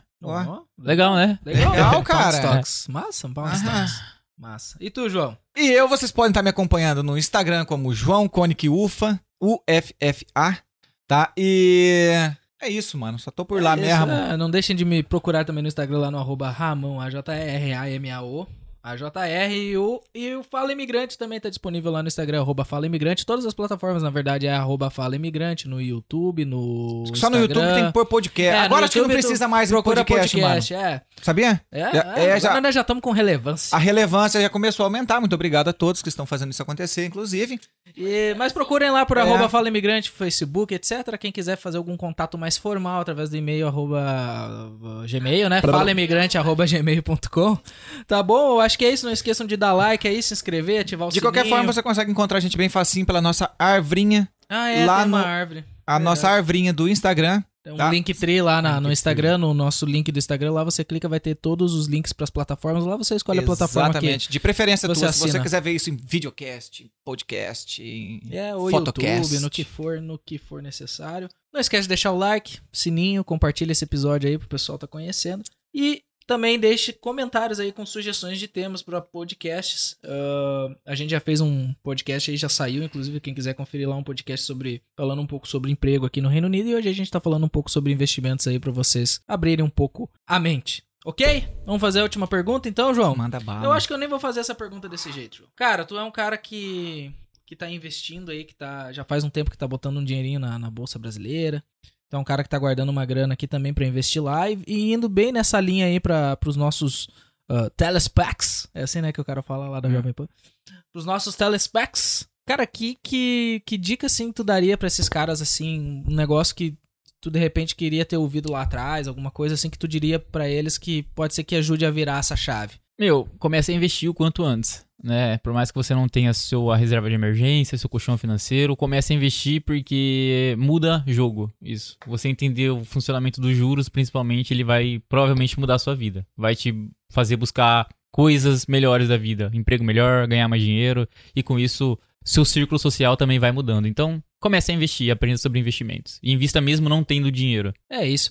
Antes de finalizar, então, deixa eu mandar um forte abraço aí para os nossos citados no, no episódio.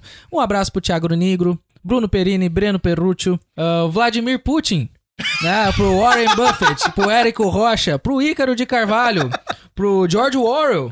Ele é vivo ainda, o George Orwell? Não, mas Ô, um meus abraço. pesos. Meus pesos, George Orwell. esteja num bom lugar. Esteja num bom lugar aí. Um forte abraço pra todo mundo. Eu acho que é isso então, João. É isso mesmo. A gente se vê aí no Cuidado com o próximo Putin. episódio. É. A gente se vê no próximo episódio. Esperamos que o Vladimir Putin não fique Putin. Abraço. Até mais. Até mais.